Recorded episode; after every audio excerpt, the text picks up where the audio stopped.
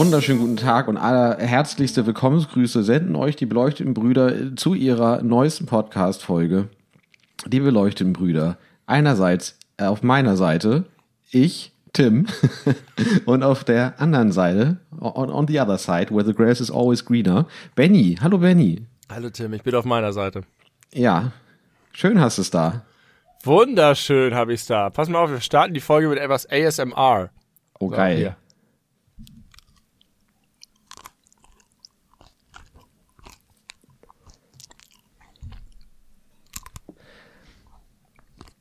Haben wir diese Weirdos jetzt auch abgeholt. Nicht schlecht. Ich habe das nie verstanden, was das soll. Das äh, kann ich mir auch nicht mal irgendwie intellektuell erschließen. Also es stört mich nicht, wenn das jemand gut findet, aber ich verstehe nicht, warum das so ein fucking Hype ist oder war. Riesengroß, ne? Das stimmt. Der, der, die Größe des Erfolgs wundert mich auch. Aber hast du mal so ein Video gehört? Oder Mhm. einen Track? Also es macht bei mir nichts, aber ich kann mir das schon vorstellen, mir, dass das bei anderen Leuten direkt irgendwie ins Limbische geht. Direkt ins Limbisch rein. Erzähl doch mal, was du da isst. Das hier ist das noch relativ neue ähm, Eis. Eis zählt auch nicht zu Süßigkeiten, oder? Naja, doch, na klar. Der alte Werbespruch sonst zu ist doch- Fleisch? Nein, aber der alte Werbespruch ist doch, Eis geht immer. Ja, Süßigkeiten gehen ja vielleicht auch immer. Nee, Eis geht immer heißt auch dann, wenn man keine Süßigkeiten isst. Das ist mein Motto, deswegen esse ich dieses Eis von Ferrero. Gibt's als Rocher und Raffaello. Ich habe hier die Rocher-Variante. Das ist eine sehr lockere Auslegung der Regeln, keine Süß Süßigkeiten zu essen, Eis nicht damit zu, äh, mit einzubeziehen. Eis Aber geht gut. immer. You do you. Äh, Macht ja auch nichts, man. Wir sind ja alle, wir sind ja menschliche Wesen, wir dürfen scheitern an unseren eigenen Ansprüchen. Bin ich gescheitert. Was ist Na da doch. los bei dir? Ich weiß nicht. Warte mal kurz. Irgendwo wird hier heftig gelacht. Die hören unseren das? Podcast live. Über irgendeine so eine kuriose Radiofrequenz. Die haben meine Wohnung verwanzt und hören, was hier, was hier für Wahnsinnigkeiten passieren. Für wunderbare Wahnsinnigkeiten. Du kennst das bestimmt, ne? Wenn man so plötzlich so eine Frequenz empfängt, die man nicht zuordnen kann. Die irgendwie, früher war das häufig mit den Gitarrenverstärkern. Dass plötzlich aus dem Gitarrenverstärker irgendwelche US-Army-Meldungen durchkamen. Wie funktioniert das? Weißt du sowas? Ja, das sind irgendwelche Radiowellen, die überall rumfliegen. Und das sind die Nee, aber technisch. Also wie, wie, wie, wie, können, wie kann Sprache äh, in Wellen durch die Gegend geschickt Ja, werden? das da. Haben wir da nicht mal über Telefone schon gesprochen? Was ich meine, ich weiß überhaupt nicht, wie Telefone funktionieren. Ja, aber irgendwie finde ich das glaubwürdiger, dass es geht, weil das ja schon irgendwelche Kabel sind, die da äh, eine Rolle spielen. Aber du benutzt schon WLAN, oder? Ja, ja. Noch viel krasser, ja. Alter. Das stimmt. Ganz stimmt. Gigantische Datenpakete. Keine Angst, ich bin gleich fertig mit dem ASMR-Essen hier. Mich stört's nicht. Schmatz ruhig, äh, so viel du magst. Benny, heute ist der 24. August, 21.19 Uhr und ich möchte gerne wissen, wie es dir geht. Mir geht's. also Ich habe ja, ich habe heute eigentlich den Auftrag bekommen, dich zu fragen, wie es dir geht. Ich weiß nicht, ob damit verbunden war, dass ich dich frage, bevor du es mich fragst. Das ist schlicht unmöglich. Das, das geht nicht. Ich habe dir Das so dreieinhalb wie- Minuten Zeit gelassen. Nee, aber da waren wir voll mit anderen Sachen. Das ist so wie Lucky Luke oder so. Du bist der schnellste. Wie geht es dir, Frager der Welt? Da ist uns nochmal ein schnelles äh, ASMR-Segment zwischengerutscht. Ja, hoppla. Huch, Ups. wo kam das her? Aus der Tiefkühltruhe, sag ich euch. Deswegen knackt es so schön. Es geht mir, äh, ich bin ausgelassen irgendwie. Ich habe super viel zu tun. Ich habe einen Kindergeburtstag vor der Nase schon wieder. Und das stresst alles. Und irgendwie habe ich ge gefühlt, kann ich mir nicht mehr leisten, hier einen Podcast aufzunehmen. Aber ähm, vom Hormonlevel bin ich voll gut dabei. Die Hormone stimmen, aber die Freizeit könnte etwas äh, freier verlaufen. Ja, etwas umfangreicher sein. Und du, wie geht's dir so? Oh, oh äh, mir geht's super.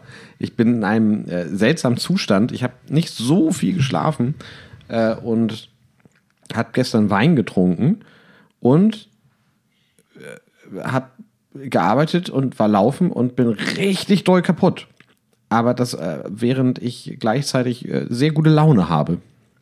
Ja, guck mal, geht's uns ähnlich. Ich habe Ja. gute Laune, obwohl wir eigentlich ziemlich erschöpft sind. Wir, wir, wir sind synchronisiert. Unsere Hormonhaushalte sind synchronisiert. Wie das bei guten Freunden passiert über die Zeit. Le- Letzte Folge waren wir das angeblich nicht. Ich bin zum ersten Mal, glaube ich, überhaupt on par, weil ich heute die aktuellste Folge alles über Deo gehört habe. Dann bist du ja weiter als ich. Erstaunlich, ne? Ich weiß gar nicht wie. Ich war irgendwie ein bisschen angefixt von uns. Ich hatte mir eigentlich vorgenommen, eine, eine Lücke zu lassen und jetzt ist, jetzt bin ich out of, out of Podcast. Ich bin nur ein bisschen ähm, unruhig, weil hier der Gigantomotte neben mir im Zimmer lauert, aber ich glaube, die ist jetzt irgendwo in die Dunkelheit gekrochen. Das ist nicht Aber sehr warum? typisch für Motten. Nee, gar nicht typisch, ne? Die hat sich in einem ganz kleinen Schattenareal versteckt. Sie ist wirklich sehr, sehr, sehr, sehr groß. Vielleicht hört ihr sie heute noch, wenn sie hier gegen den Lampen, Lampen, Lampenschirm, Lampenschirm ballert, dann ähm, überträgt sich das durch die Radiowellen. Ich Unsichtbar. konnte, sie, ich konnte sie bisher nicht hören. Äh, du hast, ich habe gerade gesehen, dass du mir ein Foto in die Dropbox gepackt hast. Das ist ja niedlich. Das, äh, das nehmen wir mal als Folgencover, würde ich mal vorschlagen. Ja, ich habe das äh, zufällig beim Fotos durchsuchen gesehen und hatte mir eigentlich mal vorgenommen, dass wenn ich äh, instafähige Fotos finde, dass ich dir die immer reintue. Ich habe es jetzt einmal gemacht. Immerhin. Ist jetzt ein guter Start. Ja, und es wird gleich anerkannt von dir. Mhm. Ich habe eben oben gestanden und gedacht, ob ich mir noch ein Bier mit runternehme. Da dachte ich, nee, wenig Schlaf, heute wenig Schlaf, morgen keine Lust. Ich nehme mir stattdessen so ein geiles Eis. Jetzt zischst du da schon wieder an deinem Bier rum. Widerstehe dem Gruppenzwang. Ich Ja. bin auch eine sehr kleine Gruppe, muss man sagen. Ich bin die kleinstmögliche Gruppe. ja, gar Nein, ich keine. bin gar du bist keine keine, du Gruppe. bist keine Gruppe. Ich bin keine Gruppe. Two is, Aber manchmal two fühle is ich mich wie company, eine Gruppe. three's, Hast du das eigentlich jemals verstanden, diesen Spruch? Three's a crowd? Äh, ja, Was sagt er aus? One is, äh, two's company, three's a cou- crowd. ja. G gibt es nicht auch Three is a Party? Das ist fettes Brot.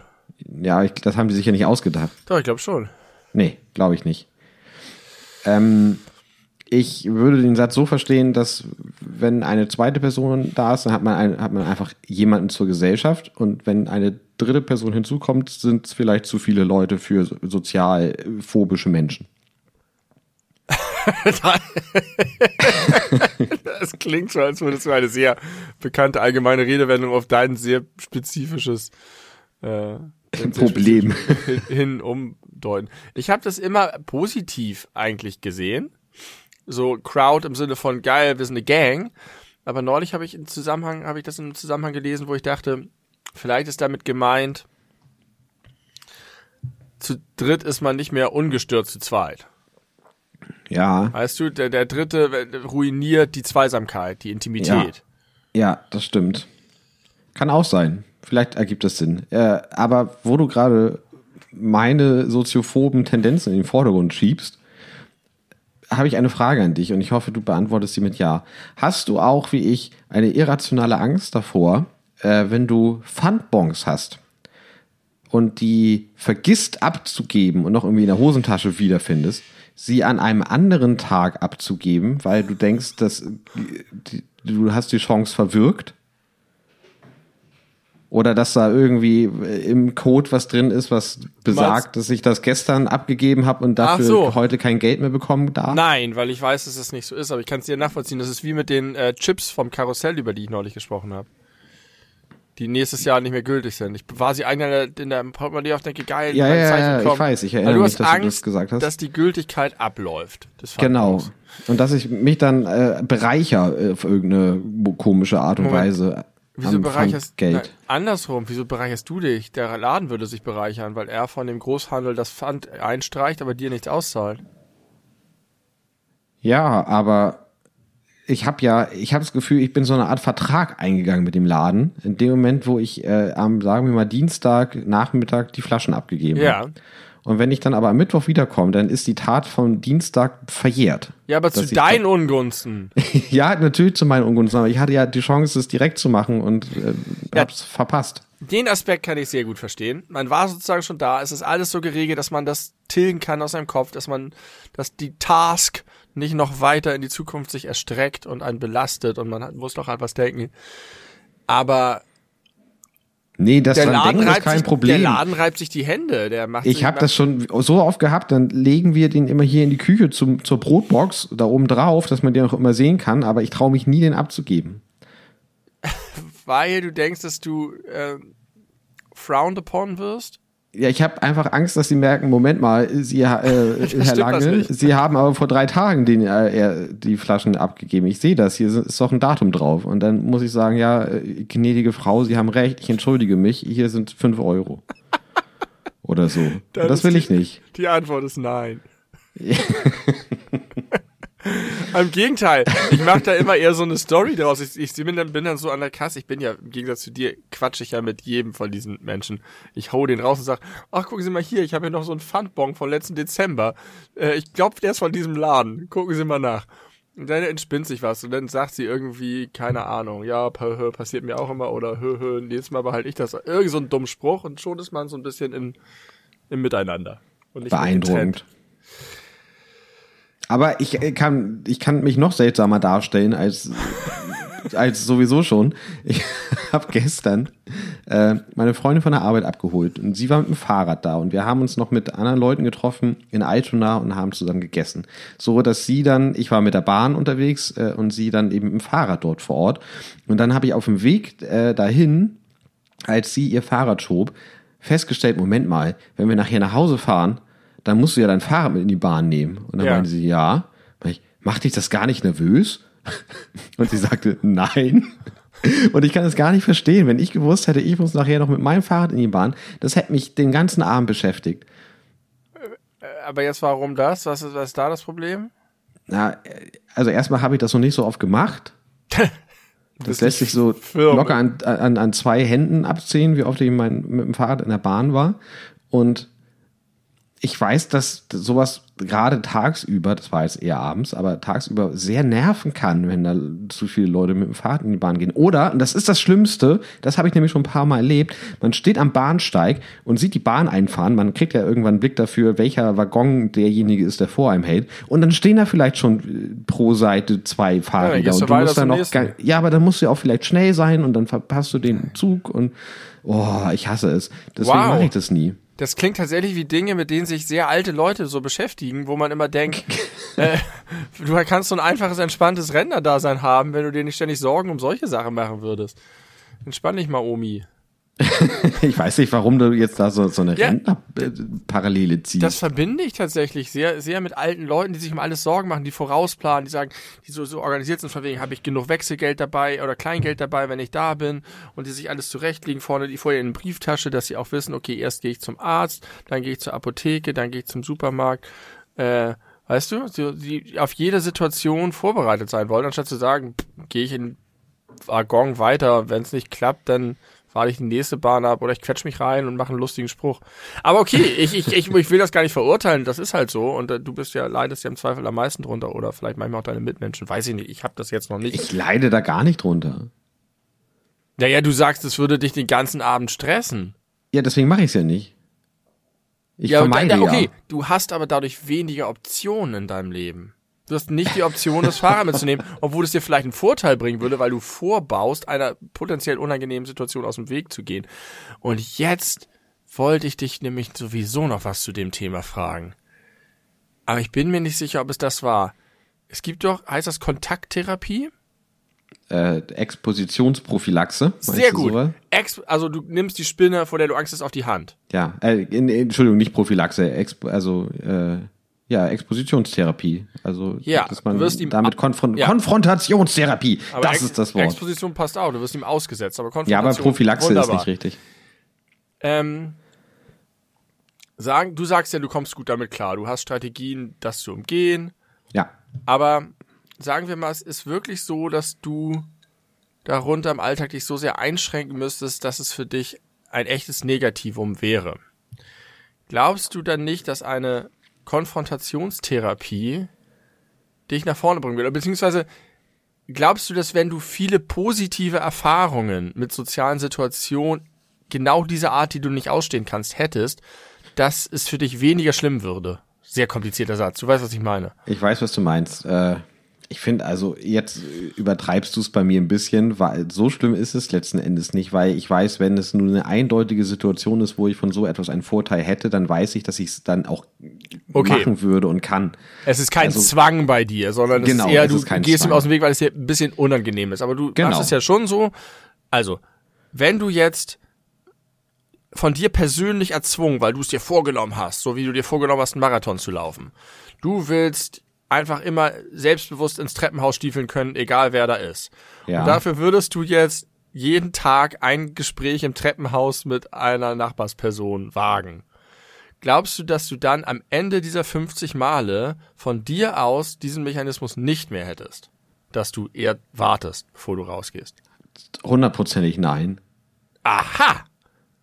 Interessant. Ich, da wird sich nichts dran ändern. Also bei dem Beispiel auf jeden Fall, weil äh, es ja so oft vorkommt, dass es sich nicht verhindern lässt, weil man als erstes zum Beispiel im Treppenhaus ist und jemand anderes dann dazukommt, dann kann man ja nicht wieder reingehen, wenn man sich schon begegnet ist, Okay. äh, dass ich diese Situation sehr oft durchgemacht habe ich einfach weiß, ich habe da keinen Bock drauf, ich mag das nicht. Ja, aber das spricht jetzt eher dafür, dass es, dass du keine Phobie hast oder dass es dir super unangenehm ist, sondern eher das, was ich über meine Frau gesagt habe, dass du keinen Bock drauf hast, weil es dich nervt, weil es hohl und sinnlos und doof ist.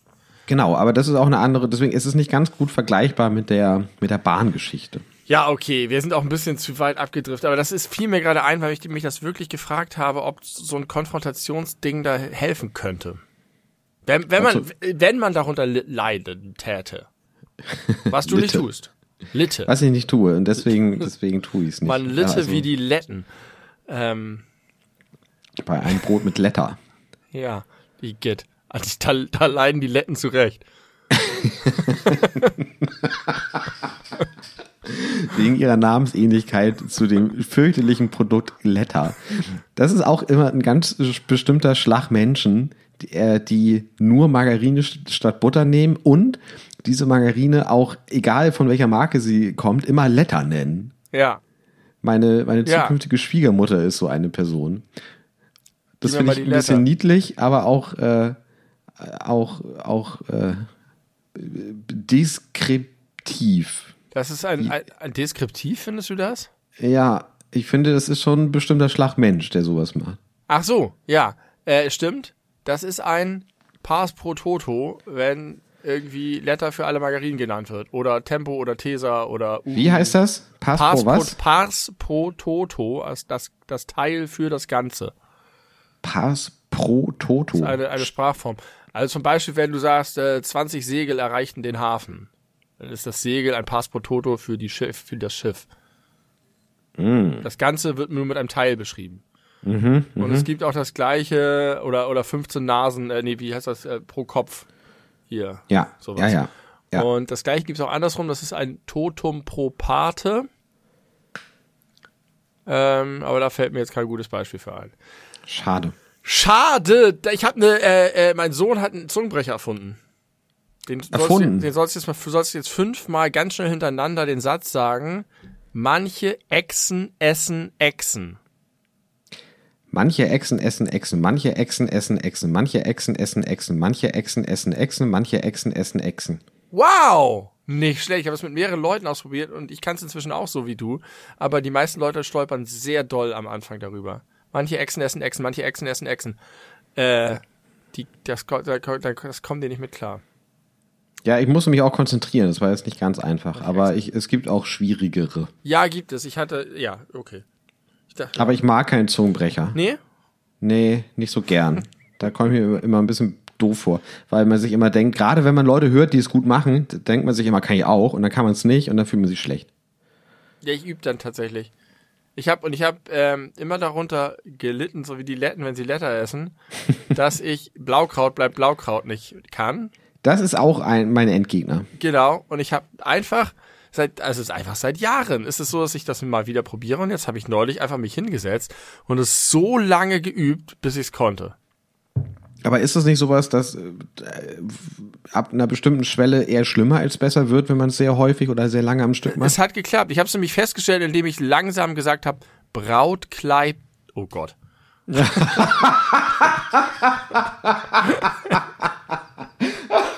beim ersten Wort. Und ich habe es ganz langsam gesagt. Also das. Okay, es ist kein nachhaltiger Trainingseffekt nee, bisher erkennbar. Nicht. Das ist das erste Mal, dass ich seit dieses großen Erfolges wieder versuche. ähm, das Problem ist nicht Blaukraut bleibt Blaukraut, sondern das Problem ist Brautkleid bleibt Brautkleid. Und als ich einmal so gesagt habe, Brautkleid bleibt Brautkleid, habe ich festgestellt, okay, es ist zumindest möglich, das rauszusprechen. Und dann habe ich es versucht, immer Ja. schneller, immer schneller, immer schneller. Immer, und irgendwann ging's. Und da war, das, das war geil, weil das war, manchmal findet man sich mit Dingen ab, die man nicht kann, ja. obwohl man sie üben könnte. Das habe ich neulich auch fürs beim Gitarrespielen gedacht. Ich habe mit 16 mir in kürzester Zeit die Gitarre beigebracht, die ich jetzt spielen kann. Und die konnte ich vorher nicht. Und genauso kann ich jetzt das nächste Segment, könnte ich genauso gehen, in genauso kurzer Zeit, wenn ich es machen würde. Aber seit ich 16 bin, obwohl ich immer wieder mal Gitarre spiele, mache ich das nicht, weil ich mich nicht auf den Arsch setze und übe. Obwohl es mich so viel weiterbringen würde und mir so viel Spaß äh, langfristig bringen würde. Ich habe es ja schon mal gesagt, ich bin ja jetzt, nachdem ich auch Jahrzehnte nahezu äh, die, dieselbe Story hatte wie du, nur dass ich 13 war und nicht 16, äh, dass ich mich da auf das Niveau gespielt habe, über das ich nie hinausgekommen bin. Aber jetzt letztes Jahr Corona habe ich ja dann doch wieder mehr Spaß am Musikmachen entdeckt und habe dann und bis jetzt Jetzt ganz aktuell ist es ein bisschen weniger wieder geworden, aber bis vor kurzem sehr, sehr regelmäßig Gitarre gespielt und bin so gut, wie es noch nie vorher war. Ja. Und das ist ein sehr gutes Gefühl. Aber hast du trotzdem nur das reproduziert, was du eigentlich schon kanntest, oder hast du dir zum Beispiel neue Griffe angeeignet oder Äh, tatsächlich neue, leicht, leicht neuen Spielstil, würde ich mal sagen. Äh, und auch ge ganz gezielt schwere Dinge probiert und äh, immer wieder geübt und auch äh, ganz gezielt auf Fingerübung gemacht. ja, das, das ist nämlich genau das, was ich mir auch von mir selber wünsche. Du wünschst dir von dir selber so zu sein wie ich. Das finde ich schön. So, äh, das war eine kleine äh, unerwartete China-Pause. Äh, seid nicht beunruhigt, es geht uns gut. Äh, wir wissen nicht mehr so ganz 100%ig genau, wo wir gerade abgesetzt haben. Das macht aber nichts, denn wir machen jetzt weiter. Nämlich, Benny, hast du mir erzählt, dass du äh, Callbacks hast. Ja. Und ich würde natürlich sehr gerne wissen, was du für Callbacks hast, um auch die neuen Hörer und Hörerinnen wieder hier mit in das Projekt äh, reinzubringen. Sehr gerne. Das ist sehr aktuell, denn es bezieht sich auf die letzte und neueste, aktuellste Episode. Alles über Deo. Ich habe den Deo-Teil noch nicht gehört, da freue ich mich drauf. Aber äh, es bezieht sich auf die Frage, die ich dir gestellt habe zu den Steckdosen in den Hochwassergebieten. Ja, Und du hast eine sehr plausible und einfache Antwort gegeben. Und die, ich wollte dir nur sagen, sie ist korrekt, denn ich hätte nur eine Woche warten müssen, dann hätte ich es am eigenen Leib erfahren. Oh, was ist passiert? Ähm, Hat es noch mal so doll geregnet? Nee, nee, nee. Es war etwas anderes. Wir hatten ähm, plötzlich einfach war das Telefon aus mitten am Tag, also die Station. Und dann habe ich nach und nach festgestellt, dass alles aus ist. Im ganzen Haus. Und dann ist es geil, und ich weiß nicht, ob du das schon mal gemacht hast, aber ich mache das immer sehr gerne, diese detektivische Suche nach dem Problem. Ja. Und da fühle ich mich immer früher, als Kind war das immer so, oh ey, da geht irgendein Erwachsener mit irgendeinem Problem, es geht der irgendwo zum Sicherungskasten. Das ist so ein krasses Ding, was irgendwo im Haus ist, was mega gefährlich ist und super kompliziert. Man darf es auf jeden Fall nicht anfassen. Ich hatte immer Erst wenn man erwachsen ist. heftigen Respekt davor. Man ahnt ja als Kind nicht, ob man irgendwann in der Lage ist, das zu erfüllen, was das Erwachsensein von einem erwartet. Ich weiß, dass mir das früher auch mit so Politik ging. Da hat mein Bruder irgendwann angefangen, sich mit meinen Eltern über Politik zu unterhalten. Und ich war immer so, scheiße, was ist denn, wenn ich als Erwachsener gar keinen Bock habe, über Politik zu reden? Oder wenn ich es gar nicht kann oder wenn ich es gar nicht verstehe, was mache ich denn dann? Bin ich völlig aufgeschmissen. Das ist ganz süß, aber ich kann das nachvollziehen. Das geht mir mit manchen Sachen bis heute so. Und, und der Sicherungskasten war auch so ein Ding immer, wo ich krass Respekt vor hatte, genau wie die Gasherde bei meiner Großmutter, wo ich einfach immer wahnsinnig Angst hatte, dass mir das alles um die Ohren fliegt. Gas ist auch fucking scary, Alter. Gas ist super scary, hast du ja schon mal erzählt von deiner, von deinem Flur mit den Malern, die da alles zugeklebt Ja. hatten. Genau. Naja, aber das Coole daran ist das Detektivische. Du gehst zu diesem Sicherheitskasten mit, weiß ich nicht, 40 Schaltern und der Hauptschalter ist rausgeflogen. Weil die, die Sicherung ist rausgekommen, die, die, dieses Backup-Ding, worüber wir auch schon mal geredet haben. Und wenn du es wieder reinmachst, bam, knallt es sofort wieder raus. Was machst du dann? Alle raus, alle Sicherungen raus.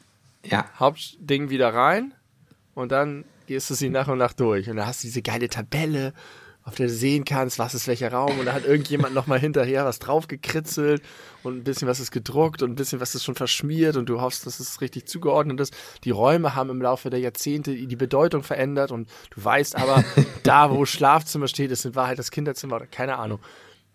Geil. Vor allen Dingen standen meine beiden Kinder daneben und haben mit genauso großen Augen zugeguckt wie ich früher und das war sehr, fühlte ich mich sehr mächtig. Naja, kurzum war es dann so mit diesen zugegeben gerade etwas aufgeblasenen dargestellten Detektivskills habe ich rausgefunden, dass es die Steckdosen in der Küche sind. Und es war einfach nur, dass unter dem Ausguss war halt einfach die ganze Zeit Wasser rumgetropft und da war eine Mehrfachsteckdose für den Kühlschrank und die Spülmaschine. Und das war komplett mit Wasser. Aber da habe ich dran gedacht und dachte, ja klar, das passiert, wenn das voll läuft. Auch in, in äh, Erftstadt es sind sehr viele Sicherungen rausgeknallt. Bestimmt. Und hatte das irgendwas mit der äh, Ghostbuster Spülmaschine zu tun? Nee, das war krass. Nein. Das musst du mal erzählen. Ja, kann man auf unserem YouTube-Kanal nachgucken. Genau. Ähm, das ist super mysteriös, vor allem, weil es danach nie wieder vorgekommen ist, dass einfach aus dem Nichts die ausgeschaltete Spülmaschine solche so ungefähr so ein Absauggeräusch gemacht hat, ohne dass Wasser drin war. Und ich habe dann immer Wasser nachgeschüttet und dann hat das Wasser tatsächlich weggesaugt. Ohne Strom. Also mit Strom, aber ohne ja, eingeschaltet mit Strom, zu sein. Strom, aber ohne eingeschaltet zu sein. Und es gibt Dinge, die das machen. Zum Beispiel erinnere ich, es gibt so Reinigungsfunktionen. Meine, meine Eltern haben so eine Badewanne mit so Whirlpool-Funktion.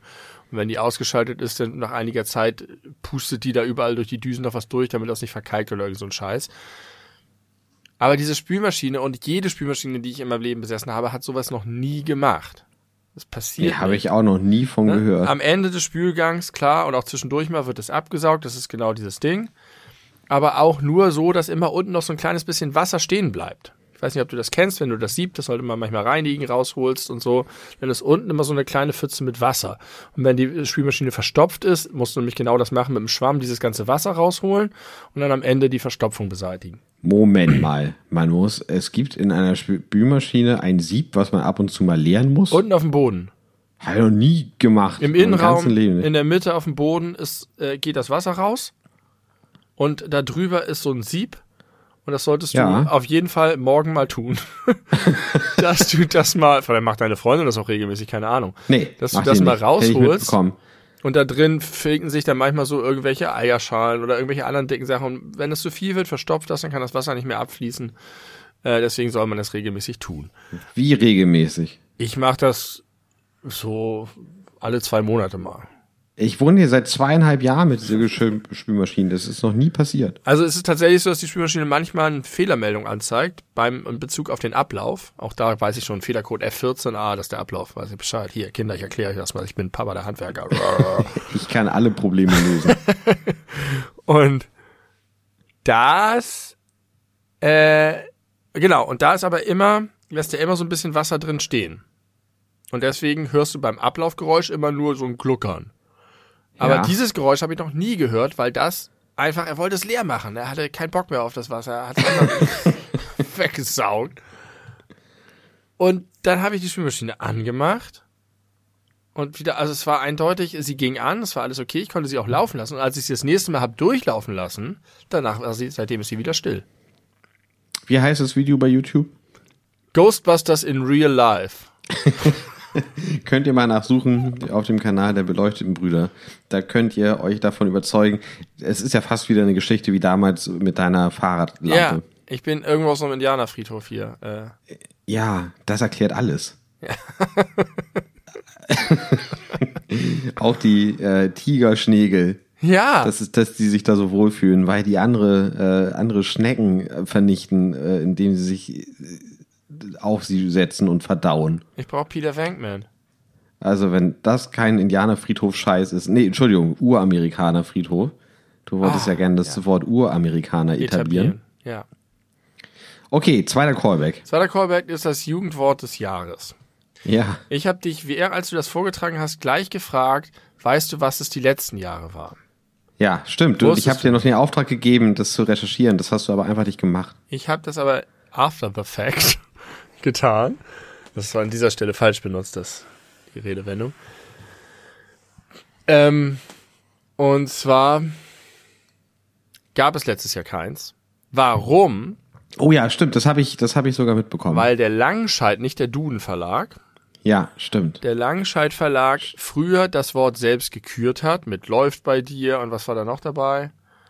Ähm, Ich dachte, du hast es recherchiert. Weiß nicht mehr. Es gab, gab vor, es gab es nicht so lange. Es gab es irgendwie drei Jahre, unter anderem mit Läuft bei dir und 2020 oder 2019, weiß nicht. Das letzte Mal gab es es nicht. Weil es so viel Kritik gab daran. Weil gesagt wurde, die laufen Trends hinterher, die machen irgend so einen Quatsch, das hat gar nichts mit der echten Sprache der Jugendlichen zu tun. Obwohl man sagen muss, es läuft bei dir sich seitdem es gekürt wurde, extrem krass verbreitet hat in den Massenmedien und überall. Und du meinst, es hängt damit zusammen? Glaubst du nicht, dass Ja. wäre auch so passiert? Das glaube Nee, ich. Ich glaube, es hängt damit zusammen. Ich habe gerade heute wieder ein Bild von Olaf Scholz gesehen mit so einem Armband. Kennst du diese Bänder, die man sich auf den Unterarm Ein haut? Flurikada. Ich hatte es früher in Ermangelung eines echt existierenden Wortes, habe ich diese Dinger Flurikada genannt. Das kenne ich schon, die Geschichte. Geil, ein Flurikader. ja. Olaf Scholz hat ein, Also nochmal kurz wirklich erklären für die, die Menschen, die gerade deine Handbewegung nicht gesehen haben. die wenigen von euch. Na, alle, außer ich. Ja, ich weiß. Äh, ja, erklär du mal. Ja, die, dieses Kinderspielzeug, Accessoire, Accessoire keine Ahnung, es. was so unter Spannung steht und man haut sich das auf, aufs Handgelenk und dann wickelt sich das da rum und man kann das danach aber wieder auch gerade machen, so dass es wieder unter Spannung steht und du kannst es dir wieder um, ums Handgelenk oder um andere Sachen hauen. Ja, Flurikader. Und ich meine und ich meine damit nicht den Penis. Wobei das wahrscheinlich auch ginge. Tut wahrscheinlich weh. Ist wahrscheinlich unangenehm. Ja. Ähm, Olaf Scholz hat Olaf Scholz hat einen die Flurikada auf dem stand, läuft bei Olaf. Läuft bei Olaf. Ja, und auch da habe ich gleich wieder gedacht, ich glaube, das ist so ein. Egal, da komme ich gleich noch zu. Ähm, Langscheid hat gelernt und hat gesagt, wir machen erstmal eine Pause und überdenken das Konzept. Wir nehmen die Kritik ernst, wir hören euch. Wir sind bei euch, wir sind nah bei Machen die auch den, das Unwort des Jahres eigentlich? Weiß ich nicht. Ich glaube, es sind irgendwelche Stiftungen, Sprachstiftungen, keine Ahnung. Ähm, und jetzt, diesem Jahr, haben sie das Konzept geändert und haben nämlich was getan? Sie haben nicht mehr mit irgendeiner Jury oder sonst was gemacht, sie haben selbst Nominierungen und Einsendungen nur von Jugendlichen zugelassen. Ah. Von der Basis. Und was ist das für eine Ironie, dass wir diese Vorschläge gehört haben, gesagt haben, typisch diese dummen Verlage, irgendwelchen Trends hinterherlaufen von vor zehn Jahren, äh, lauter Sachen, die mega langweilig sind oder keine echte Jugendsprache oder sonst was. Da sieht man mal, man macht sich immer darüber lustig, dass die Erwachsenen was für die Jugendlichen machen, aber die Jugendlichen sind kein Deut besser. Naja, Die haben oder? gar keine Ahnung, die benutzen das vielleicht, aber die haben gar keine Ahnung davon, was eigentlich irgendwie. Aber vielleicht Ja, machen, aber machen einen die mal, entscheidenden Jugendlichen auch nicht mit beim Aufruf das macht es doch aber, das macht es doch aber viel glaubwürdiger. äh, und vor allem ist es ja auch ein eindeutiges Zeichen dafür, dass da einfach viel nachgeholt werden muss, wenn der Digger äh, vorgeschlagen wird, weil die vielleicht denken, okay, Digger ist zwar schon seit zehn Jahren oder 20 Jahren das Ding, Nee. aber bisher konnten wir da irgendwie nicht, nicht mitsprechen. Wir müssen jetzt erstmal Ehre wem Ehre gebührt, so die die Vergangenheit aufarbeiten. Du vergisst Dürfen das wir es auch wählen? Ja, ich glaube schon. Du vergisst, dass echte Jugendliche nur in der Gegenwart leben. Die, die wissen gar nicht, was vor zehn Jahren los war. Die, die Ich glaube aber- die nicht. Ich glaube aber, es, es ist deswegen viel authentischer, weil sie vielleicht gar nicht so richtig abschätzen können, wo Jugendsprache aufhört und wo Erwachsenensprache anfängt. Insofern haben sie auch akkurat da reingenommen. genau. Das haben die mal irgendwo aufgeschnappt und dann dachten sie, das hat, hier- hat derjenige erfunden und er war zu stolz, das zuzugeben, dass er es von Onkel Günther gehört hat. Und seitdem gilt es als Jugendwort. Auf jeden Fall finde ich unter dem Aspekt, ich habe mich nochmal mit dem Meme, es ist Mittwoch, meine Kerle, beschäftigt, Ja. Finde ich das eine herausragend gute Wahl. Ich finde, es ist äh, zum einen ein fantastisches Meme und zum anderen, wenn ein Verlag, also ich glaube übrigens, dass ausschließlich Leute unserer Generation sich überhaupt mit diesem Thema beschäftigen. Ich glaube, bei echten Jugendlichen ist es scheißegal, was das Jugendwort des Jahres ist. Ja, das stimmt. Und was irgendein komischer Verlag, von dem die Jugendlichen noch nie was gehört haben, sich dazu ausdenkt.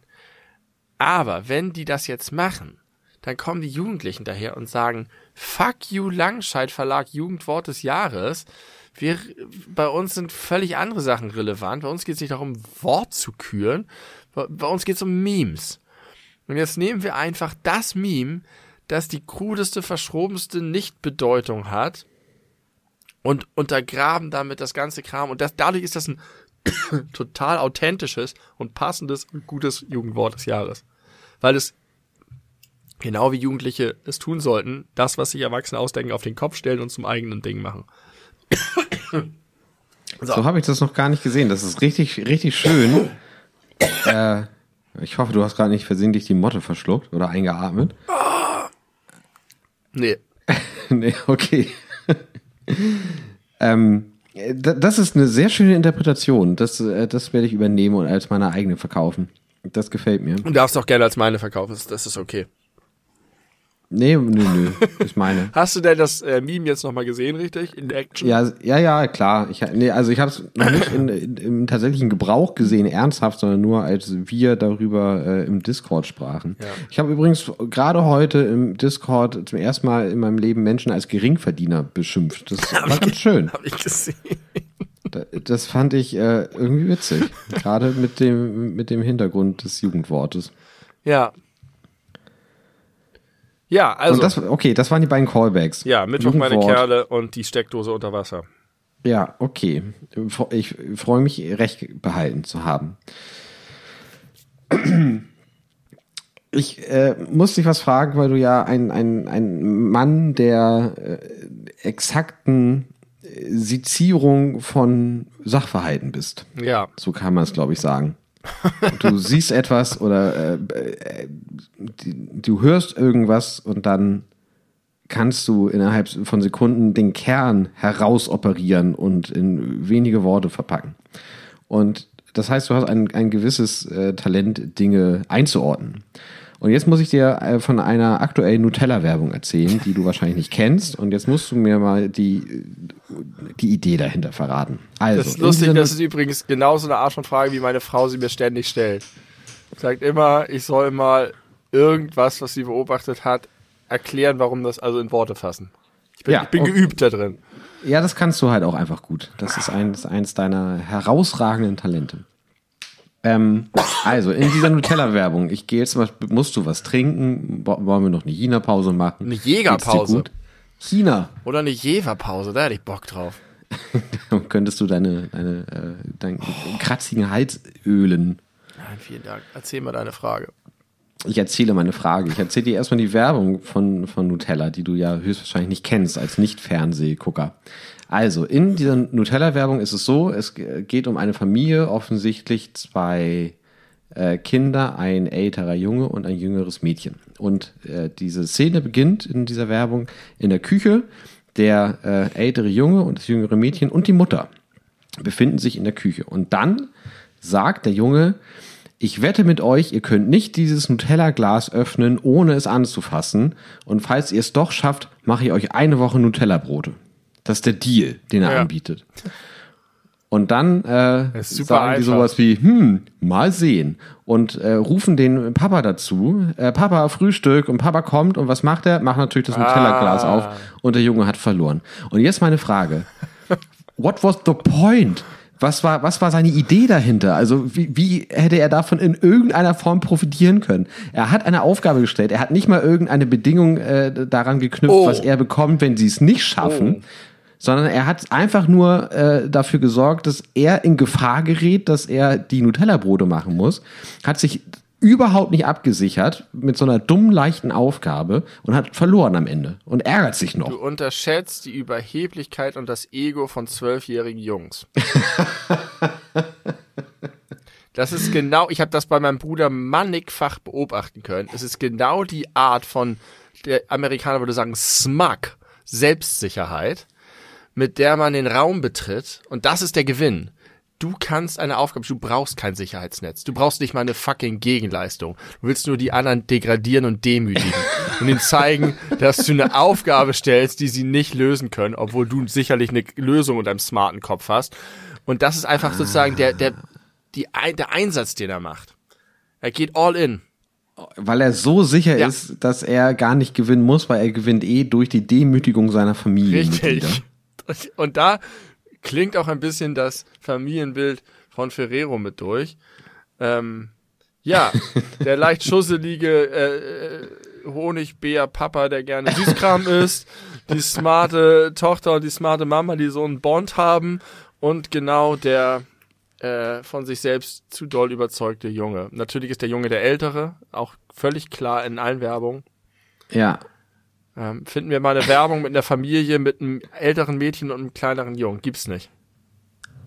Spannend. Da werde ich jetzt mal die Augen offen halten. Äh, aber danke, Benny, du hast, du hast abgeliefert. Genau so habe ich mir das äh, gewünscht und ich finde es wahnsinnig plausibel. Das hast du sehr schön gemacht. Danke sehr. Klingt auch übrigens wieder wie eine Werbung aus den 90ern. Ja. Auch vom ganzen Look and Feel. Aber das hat mich ein bisschen gebothert. Das, äh, Dankeschön. Ja, gerne. Willst du über äh, Afghanistan eigentlich reden? Oh. Also müssen wir überhaupt nicht. Nee, du hast recht, aber eigentlich äh, möchte ich, möchte ich da auch gern drüber reden. Äh, okay, now this part starts. Ich halte das von Ähm. meiner Seite auch gerne kurz. Ja, mal gucken, wie gut uns das gelingt und äh, ob das. Äh, ich möchte schon, wenn wir darüber reden, dass es der Sache auch so halbwegs angemessen ist. Äh, ja, es ist ein riesiger fucking Clusterfuck, der da passiert ist und weiterhin passiert. Und ich verstehe eine Sache nicht. Ich verstehe nicht, äh, wie ungeschickt sich Joe Biden verhält, weil er so leicht und auch völlig zu Recht mindestens mal die Hälfte der Schuld auf, auf Donald Trump schieben könnte und auch müsste. Ja. Und er, er tut es nicht. Er hat sich dafür entschieden, da voll hinterzustehen, was insofern konsequent ist, weil er irgendwie schon vor 20 Jahren genau diese Position vertreten hat. Ähm, mit teilweise sehr unschönen Aussagen. Also es ist so der erste richtige Tiefpunkt in der Präsidentschaft von Joe Biden. Der ganze Umgang damit und auch das, das Beibehalten, äh, wo er ja eigentlich alle anderen Entscheidungen von Trump binnen von fünf Minuten rückgängig gemacht hat. Äh, und das, was da passiert, ist eine richtige menschliche Tragödie. Das ist so furchtbar und die Leute werden, ich will jetzt, okay, nicht komplett allein gelassen, aber sie werden nicht oder der, der Zeitpunkt, wo man sie sicher hätte retten können, der offensichtlich so ziemlich auch der letzte Zeitpunkt war, wurde einfach verpasst, obwohl so viele Leute gesagt haben, jetzt ist eigentlich der letzte Zeitpunkt, noch die Leute zu retten.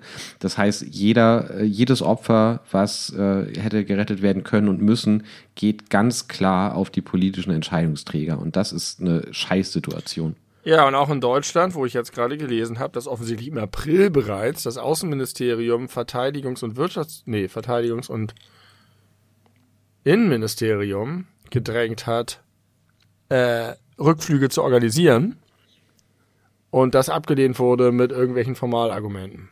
Ja, die sind doch irgendwie an der Bürok Bürokratie irgendwie gescheitert. Ja. War das nicht das Auf Problem? Also die haben das irgendwie initiiert, aber es war so ein enormer Prozess, dass niemand rechtzeitig rausgekommen Genau, ist. die haben irgendwie gesagt, wir können das gar nicht mit den Dokumenten oder was weiß ich oder Prüfung, irgendwas geht nicht, wo ich auch gedacht habe, ja, aber, aber später geht's dann oder wie, das ist auch albern. Und Ja. äh, da ist das Außenministerium wohl sehr gescheitert, weshalb mich auch sehr wundert, dass es jetzt äh, so sich so sehr die Kritik so sehr aufs Außenministerium fokussiert und nicht auf die anderen, aber ist auch wurscht. Ähm, was mir nicht in den Kopf will, du hast alles recht, es ist eine wirkliche Tragödie, wenn du dir die Einzelschicksale überlegst, wenn du überlegst, was da für Leute in welchen Zusammenhängen geholfen haben, auch über Jahre ja Dinge aufgebaut haben und über Jahre versucht haben, was zum Laufen zu bringen, aus humanitären Gründen da Projekte gestartet haben, mit den Leuten vor Ort auch also was es da auch für Verquickung gab von Afghanen, die in Deutschland gelebt haben, zurückgekehrt sind, dann da wieder was aufgebaut haben, auch eine Verbindung zu Deutschland hatten und jetzt dort festhängen und die Taliban kommen. Ähm, ja, alles ganz schrecklich, aber was ich wirklich nicht verstehe, ist, warum man nicht. Ich musste, als ich das zuerst gehört habe, an meine Kieferorthopädin denken. Die hat mir mal so einen kleinen Bogen äh, unten in den Kiefer gesetzt. Von innen. hinter die, wie heißen die auch Schneidezähne, die unten sind? Ja, ja, ja. Hinter die unteren Schneidezähne, weil ich eine, ein Zahn habe, der so ein bisschen zurücksteht. Tut er auch jetzt. So. Und dieser Bogen hat das ausgeglichen.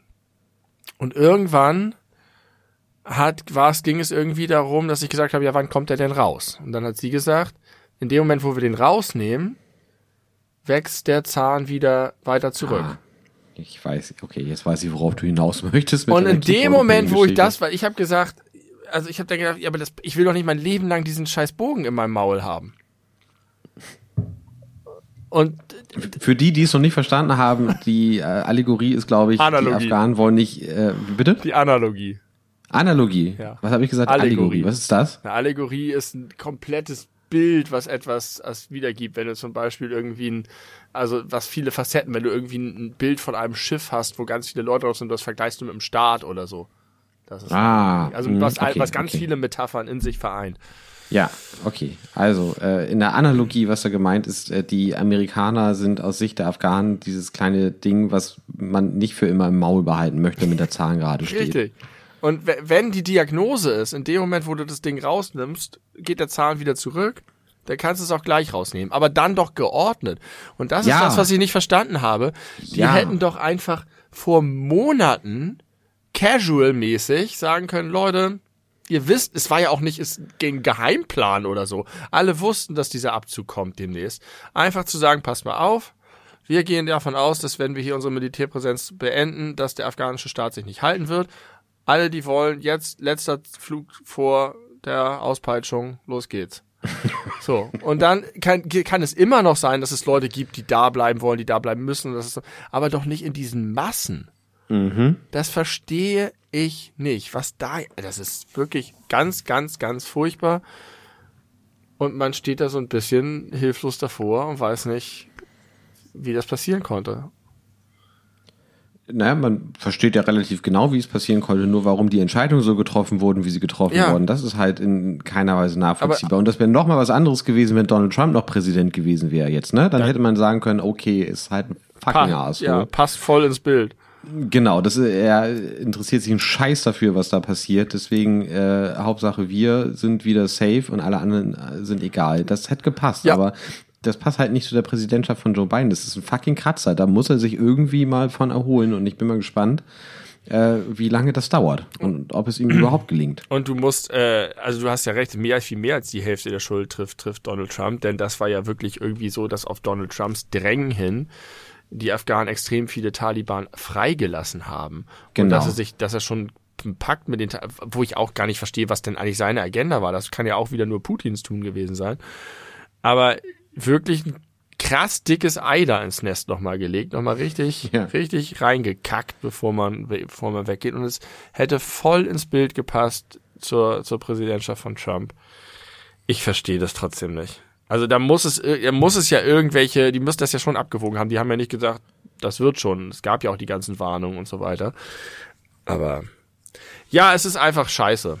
Richtig. Ja, und Richtig ich frage mich ja, ob das irgendwie so die, die Militärbereitschaft der Deutschen nachhaltig erschüttert hat, weil die Kritik ist groß, auch zu Recht, dass Deutschland als NATO-Partner und als jetzt nicht unbedingt äh, seit zumindest einiger Zeit nicht als kriegstreibendes Land sehr äh, bekannt in der Welt, einfach ja alles damit entschuldigt. Die Amis haben das so gemacht und entschieden und wir mussten halt mit, weil NATO und so. Äh, das ist ja aber auch, das kann ja auch in Zukunft jetzt niemand mehr äh, erzählen. Wenn jetzt äh, Amerika in den nächsten fünf Jahren ein neues Land entdeckt, in das es gerne Demokratie einführen möchte äh, und, und, und Deutschland wieder mitmachen muss wegen irgendwelcher vorgeschobenen, fadenscheinigen Gründe, äh, das kann man ja der Bevölkerung überhaupt nicht mehr verkaufen. Ja, aber dann ja haben äh, äh, Russland und China genau das, was sie wollten. Oder was Genau. sie wollen.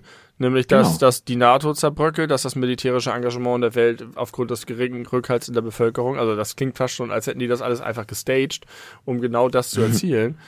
ähm, tja. Hast du die geile Story mit dem Pa- SPD-Parteibuch mitbekommen? Parteibuch? Mit dem SPD-Parteibuch? Nee. Da war ein Afghane, der auch vorher in Deutschland war und SPD-Mitglied geworden ist.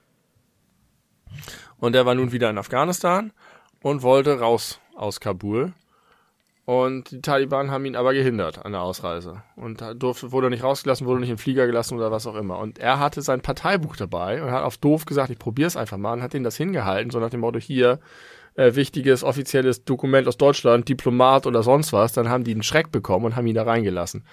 Ach. Und der hat einfach auf Kack dreist das mal probiert, so nach dem Motto, die haben, sind, haben eh keine Ahnung, das sind ungebildete Leute aus dem Hinterwald und ist damit durchgekommen. Und ja, so hat das SPD-Parteibuch sein Leben in Anführungszeichen gerettet. Ja, stark. Geil, wusste ich nicht, kannte ich nicht die Geschichte. Das, das ist gut. Äh, ich habe aber noch mal eine Frage zu dem Thema und die jetzt ganz ernst. Wie würdest du reagieren, wenn jemand in einer Diskussion über diese Thematik sagen würde, ähm, das hat man nun davon, wenn man versucht, die, diese Menschen zur Demokratie zu zwingen. Die wollen das nicht, die können das nicht. Das war von Anfang an absehbar. Ja, das ist natürlich, eine, oh, das ist super schwierig.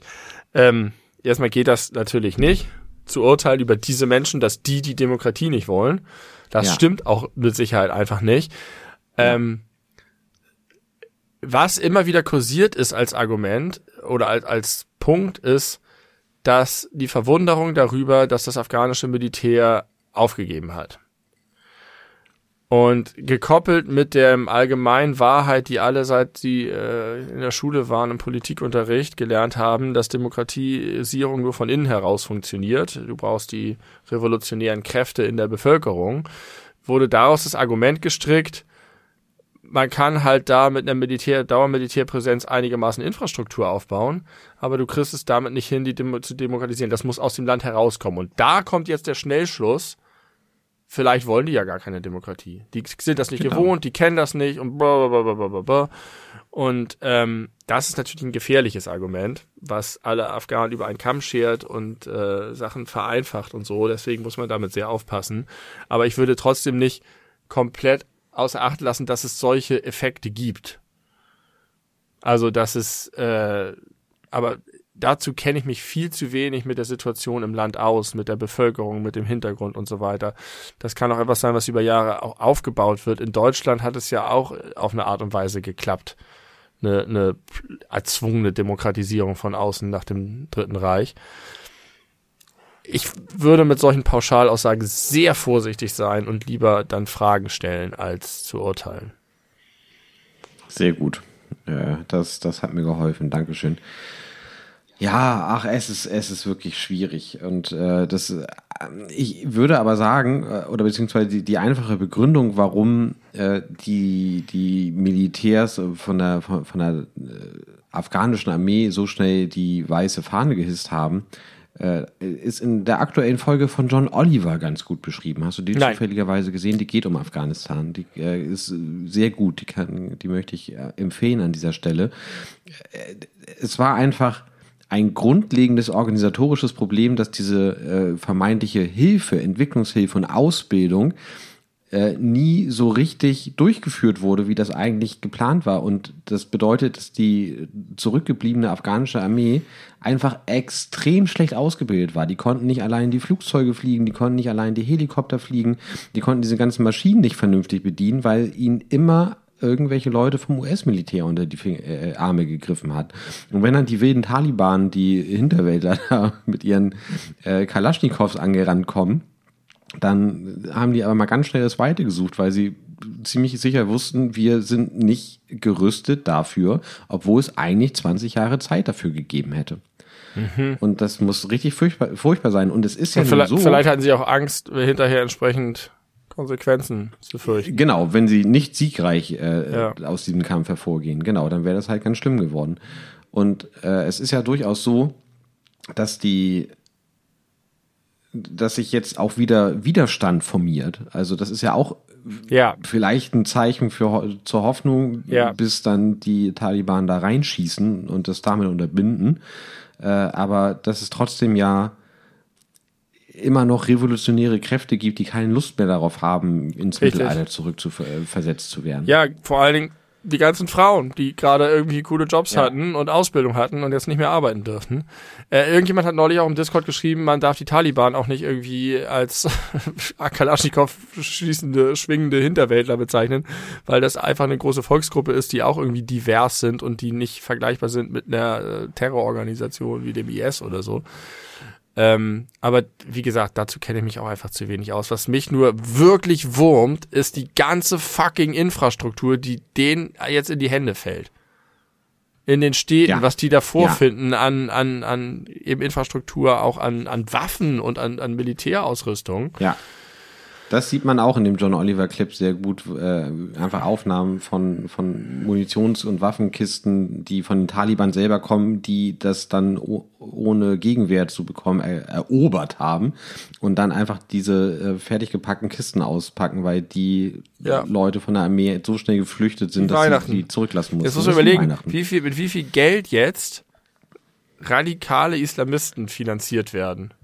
Ja, aber das ist ja bei weitem nicht das erste Mal. Das Nein, ist ja, das stimmt. Das wiederholt, aber das ist, das ist sich auf diese Art wiederholt. Früher war es ja eher so, da wurden, wurden Gruppen ausgebildet, um zu kämpfen gegen Feind X und hinterher ist es wie, wie die Story von, von, äh, von, ähm, von Metroid Fusion.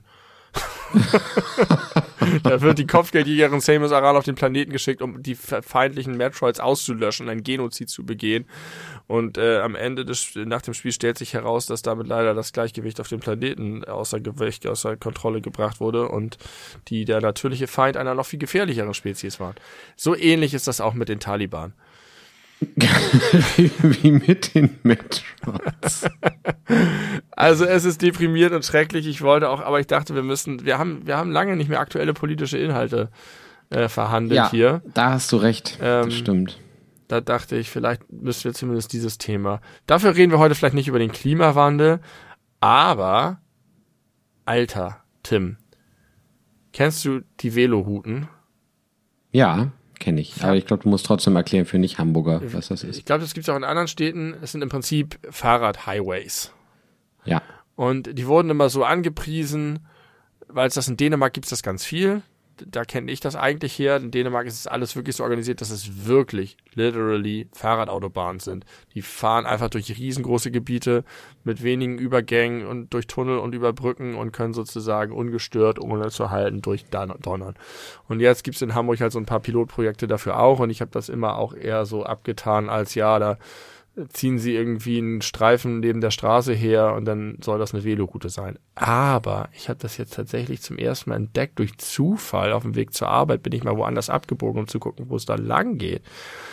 Und bin einfach einen großen Teil der Strecke auf so einer perfekt, und da merkt man erstmal, wie die Fahrradwege sonst sind, auf einer perfekt glatten Spur, die schön breit ist. Links eine Spur für den Gegenverkehr, rechts eine Spur für keine Fußgänger, keine Autos, keine Ampel, nichts. Richtig durch die Stadt gebrettert, aber eben abgeschottet von allen anderen Verkehrswegen.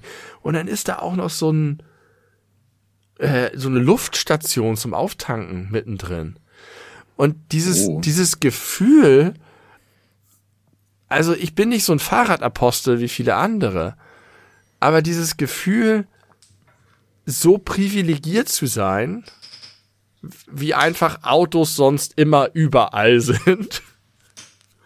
Wobei die auch viel im Stau stehen, aber trotzdem, das war geil. Ja, ich habe das schon mal gesagt. Ich bin schon äh, in Amsterdam und auch in Kopenhagen viel Fahrrad gefahren und das ist äh, wie ein anderes Fortbewegungsmittel. Ja, Die wissen einfach, wie es geht und wenn je mehr davon hier bei uns ankommt, desto besser. ja, es Das ist, ist echt schön. so, es hat sich wie richtig geil, es ist so wie Wellness fürs Rad, richtig Lux, wie Luxus hat es sich angefühlt. Und es ist nur ein, ich meine, ich fahre eine halbe Stunde zur Arbeit und davon ist es vielleicht eine sechs Minuten Abschnitt oder so. Oder zehn maximal, nicht mal. Sechs ist, trifft's eher. Und trotzdem. Aber man freut sich drauf. Ja. Und ich fahre das jetzt Ja. immer. Obwohl ich dadurch nicht mehr durch den Stadtpark fahren kann, was eine super schöne Strecke ist. Aber dieses Stop and Go, dieses Gegurke um Kurven und hier nochmal auf dem Kannstein hoch und um vier Fußgänger drumrum und so. Geil. Ja, ich bin da ganz bei dir. Ich finde das, ich finde das auch gut. Winterhude wird Fahrradstadt. Hast du dich schon mal drüber gefreut? Äh, du musst eigentlich die Grünen wählen. Ich möchte noch einen, einen ganz kleinen Nachsatz zu den Taliban sagen, wenn ich darf. Ich würde gerne die Grünen wählen, aber kann ich leider nicht. Ja, sag mal. Ich würde so gern, aber ich kann einfach nicht. Das ist so äh, wie ein Spruch von Stromberg, den ich sehr, sehr, sehr oft bringe, ist, äh, ich wünschte, ich könnte, aber ich will nicht. ähm, der Postillon hat abgeliefert und hat geschrieben, Taliban bedanken sich bei USA dafür, dass sie jetzt schon zum zweiten Mal bis an die Zähne bewaffnet wurden. Ich möchte diesen kurzen Artikel einmal kurz vorlesen. Darf ich? Ja. So gut war bislang noch keine Weltmacht zu ihnen. Kurz nach der Rückeroberung Afghanistans haben sich die Taliban heute ausdrücklich bei den USA und ihren Verbündeten dafür bedankt, sie jetzt schon zum zweiten Mal militärisch auf den neuesten Stand gebracht zu haben. Danke für all das schwere Kriegsgerät, die hunderten Panzer, die Millionen Handfeuerwaffen und die Milliarden Schuss Munition, die jetzt in unserem Besitz übergegangen sind. So ein Sprecher der Terrororganisation. Und natürlich auch für die Kampfhubschrauber und Jets. Wir werden immer mit freudiger Erinnerung an euch denken, wenn wir sie einsetzen. Besonders groß ist der Dank der Taliban, weil die USA nicht zum ersten Mal das Arsenal der Islamisten verstärkten.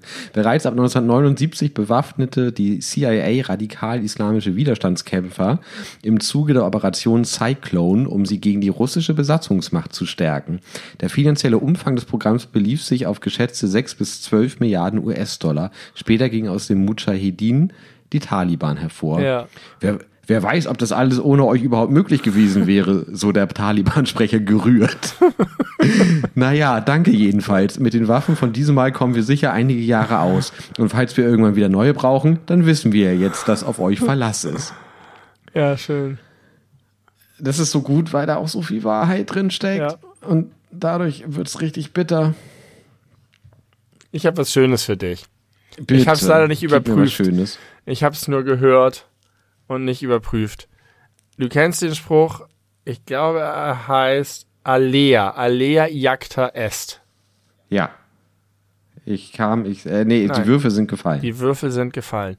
Das ist aber angeblich, ich habe kein, weder das kleine noch das große Latinum, nicht die wörtliche Übersetzung des Spruches. Die wörtliche Übersetzung ist viel schöner. Da sind wir wieder beim äh, Sprachliebhaber-Podcast, was die Bedeutung angeht. Es heißt nämlich nicht, sie sind bereits gefallen, sondern die Würfel sind im Fallen. Also das sie haben, ganz andere Bedeutung. Sie haben die Hand verlassen, sie sind aber noch nicht aufgekommen. Das bedeutet, du kennst das Ergebnis noch nicht, kannst es aber Genau. nicht mehr beeinflussen. Was genau der Sinn der Redewendung ist. Ah, ja. Ja, das ist ja genial. Toll, ne? Das gefällt mir. Und du kannst es viel einfacher mit die Würfel sind im Fallen. Es ist ein bisschen hakelig, aber sind am Fallen geht auch nicht. Die Würfel fallen gerade, ist zu umgangssprachlich. Ähm, die Würfel sind geworfen, klingt sauerlich gut. Also die Würfel sind im Fallen ist schon das Beste, was mir, was mir dazu eingefallen ist. Ähm, sowas mag ich sehr gerne. Ja, das da, vor allem, weil du ja absolut recht hast. Man sagt es ja in den Situationen, wo bereits so eine Maschinerie in Gang gesetzt Ja. wurde, die nicht mehr aufzuhalten Genau. ist. Be Aber man kennt nicht. das Ergebnis noch Be- nicht. Genau, bemühe dich nicht, du kannst es nicht mehr verhindern, was jetzt kommt. Aber Caesar bei Asterix benutzt es doch in dem Moment, wo er mit seinen Truppen das gallische Dorf umschlossen hat, oder? Und dann ist es ja doch nicht ganz richtig. Nee, Weil am Ende verliert er ja. Ich glaube, weiß nicht, vielleicht ist das sozusagen seine Drohgebärde, so ähnlich wie der Typ aus der Nutella-Werbung. Der ist Ja, genau, er ist einfach sehr selbstbewusst. Oder es ist so, dass am Ende irgendwie sein General reinkommt und sagt, wir müssen, wir können, und er sagt, vergiss es, Alea jagt der S, wir, wir ziehen uns zurück. Weiß ich nicht, wie er das benutzt. Erinnere ich jetzt nicht. Nee, er macht es sehr siegesgewiss. Aber im Grunde stimmt der Spruch dann ja trotzdem weiterhin, weil es ist ja, also die Würfel sind gefallen nur mit einem anderen Ergebnis, als mit dem er rechnet. Ist sogar noch viel besser. Er Ja. glaubt sicher zu sein, dass er eine 6 würfelt, aber in Wahrheit würfelt er eine 1.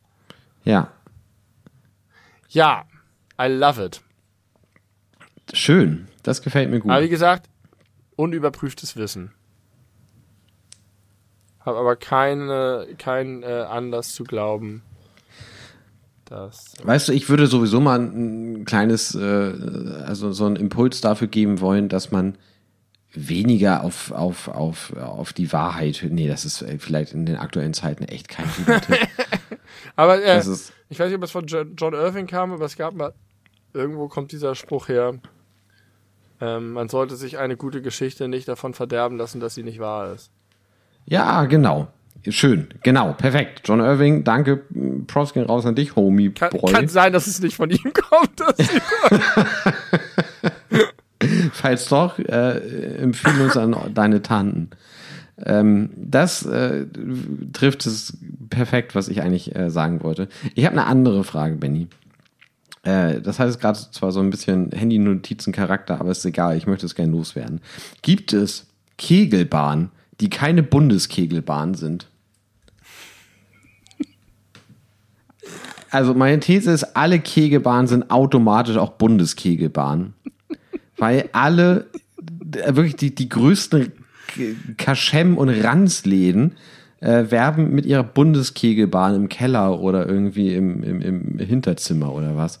Und äh, offensichtlich sind die, sind die Voraussetzungen, die eine Bundeskegelbahn erfüllen muss, derart niedrig, dass jede Kegelbahn sie erfüllt. ich habe dazu zwei Theorien. Das ist mir noch nie aufgefallen übrigens. Die erste ist die Kriterientheorie.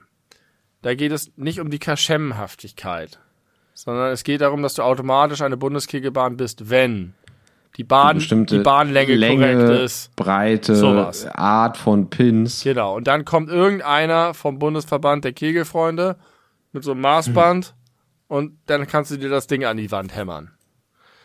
Das ist die erste Theorie. Die zweite Theorie ist etwas weniger plausibel. Das ist die, jede Ba- Kegelbahn ist eine Bundeskegelbahn, auf der offizielle Spiele ausgetragen werden. Und sei es der Verein der Omis aus St. Pubbelsdorf, wenn die dort ein Punktspiel gegen die anderen Omis aus dem Nachbarsdorf austragen, was tatsächlich irgendwo festgehalten wird, dann ist es eine Bundeskegelbahn. Das sind meine zwei Theorien. Ja, die erste finde ich plausibler. Das wird wahrscheinlich so sein. Und wenn man sich eh die Mühe macht, sich eine Kegelbahn irgendwo hinzubauen und den Platz dafür hat, dann macht man es natürlich nach den Vorgaben, die es, die sie dann auch zur Bundeskegelbahn erheben. Aber wer weiß, vielleicht war es früher so, dass sich jede Kneipe irgendwie so ein bisschen was geschnitzt hat und ein bisschen poliert hat und das gemacht hat. Und es gab halt viele verschiedene Kegelbahnen, die verschiedene Längen und Größen hatten, einfach weil das so ein Ding war, konnte man halt machen. Oder vielleicht haben die auch einfach wirklich mit anderen Kugeln und so gespielt. Und irgendwann wurde halt angefangen zu standardisieren. Und dann war es was Besonderes, wenn du die warst, die die richtigen Maße hattest. Ja. Und irgendwann sind halt die ganzen kleinen Amateurdinger ausgestorben und die anderen sind verkaschemisiert. weil sich der Sport nicht flächendeckend durchgesetzt hat. Oder eben nur bei Leuten, die diese Kaschem-Umgebung sehr gerne mögen. Wir waren ja mal kegeln zusammen, vor gar nicht so langer Zeit. Wären wir, wären wir mal hun- äh, 1953 äh, B- Kegel-Weltmeister geworden, dann wäre Kegeln jetzt der Volkssport Nummer eins in Deutschland. Wir- meiner wir beide? Theoriefolgen. Nee, die, die, die, irgendwelche Deutschen. Ach so. Das, das Wunder Analog von, zum Wunder von Bern. ja, das Wunder von, was auch immer, Von, von, von bei Wolli. kleinen Bierbach. Ja, Bundeskegelbahn. Ja, wir waren zusammen kegeln und äh, es war frustrierend, weil es niemand hingekriegt hat, alle Neune umzuhauen. Es ist erstaunlich, wie viel schwieriger es ist, alle Neune beim Kegeln umzuhauen im Vergleich zu alle zehn beim Bowling. das stimmt aber, glaube ich, nicht. Doch, das stimmt, zu 100 Nein, aber es hat nicht niemand geschafft. Doch, es hat niemand geschafft. Den ganzen Abend hat es niemand geschafft. Und es gab einige Leute, ich gehörte dazu, äh, unser guter Freund Jens auch, die sind irgendwann richtig verbissen. Ja. Immer wieder, als eigentlich schon kein Spiel mehr lief, so, jetzt muss ich noch mal einmal probieren. Jetzt muss es doch mal klappen. Es hat nicht geklappt. Und das ist fürchterlich. Fürchterlich. Ja, in der Tat. Und beim Bowling passiert es ständig. Ja, es ist ein besserer Sport dadurch, aber ein weniger sympathischer. Ja, er ist eher so durchgestylt, amerikanisiert. Aber durchgestylt auf dem untersten Niveau. Also so richtig. ja, Ne? Ballermann-Niveau. Ja, aber genau. Durchgestylt für. Ja, Auf einer, auf einer Kegelbahn wird es niemals Schwarzlichtkegeln geben. niemals. Aber Schwarzlicht-Bowling ist ein Ding. Ja, und auf der Kegelbahn trinkst du einen klaren Korn und auf der Bowlingbahn trinkst du irgendeinen so einen fancy, billigen, nicht einen fancy, einen billigen Pflaumenschnaps oder irgendeine, nee, irgendeine, so eine, irgend so eine oder so. Nee, da trinkst du eher so, so Cocktails. Ja, auch so, das. So billig gepansche, Ja. so ein, so ein äh, Sex on the Beach. Caipi- Caipirinha. Ja, so ein Caipirinha auch. aber nur mit so äh, Sirup und so. Ja, mit dem billigsten, was es, was es so zu kaufen gibt. Ich hatte eigentlich zwei Sachen vor, äh, noch, von denen ich eigentlich dachte, es könnte ein alles über sein, aber dafür sind wir jetzt, glaube ich, schon fast so weit fortgeschritten in der Folge. Ich hätte gedacht, wir könnten mal alles über. Moment mal kurz, wir machen ganz häufig mit dem letzten Thema. äh, Die, das, ja, hast du recht. also ich weiß nicht, ich kann nicht sagen, wie weit wir jetzt schon in der Folge sind, weil wir eine Pause drin hatten. Stunde zwölf oder so. Nee, bei mir sind wir erst bei Stunde, ist auch egal. 1,20, ist ja auch wurscht. Auf jeden Fall sind, wären meine Vorschläge gewesen, äh, die Themen Drucker und Schwimmbäder. Oh nee, Drucker, nee, nee, nee, das darfst du mich, das darfst du nicht anträgern. Das, ich, ich werde, würde in einen Rant verfallen, der, der Uhrzeit nicht mehr angemessen ist. Ja, das habe ich mir gedacht. Ich verstehe nämlich, also Drucker sind für mich die größten Mysterien überhaupt. D Drucker sind die Geißel der Menschheit. Irgendwann, also, ja, irgendwann werden, wenn uns der Klimawandel nicht dahin rafft, Dann oder die Drucker. Die, die künstliche Intelligenz uns, uns äh, besiegt wie Arnold Schwarzenegger in Terminator, dann sind es die Drucker. Das ist äh, so ein Fall von wieder, das Game müsste doch durchgespielt sein. Ja, aber ich glaube, äh, da ist eine Agenda dahinter. Da- Das kann doch nicht einfach Willst du Zufall jetzt doch einsteigen? Ja, ich weiß Ich habe nicht. sehr Was war viel zu andere? sagen. Schwimmbäder. Schwimmbäder. Äh, Innenbereich, Außenbereich, alles. Alles. Ja, auch ein großes Ding. Ne? Ja, sehr großes Ding. Das ist auch ein großes Von Ding. den Pommes und den Tüten über die Abzeichen und die Sprungbretter bis zur Etikette und Bademeister. Ja, Über ja das, Bademeister. ist, das, ist, das ist tatsächlich zu groß. Bademeister. ich hab geiler ein, Beruf. genau darüber habe ich nämlich neu nachgedacht, so kam ich da drauf. Bademeister war mein Zugang zu diesem Thema und dann dachte ich, pow, das ist ein Podcast-Thema von Ja, Gigantic es. Proportions.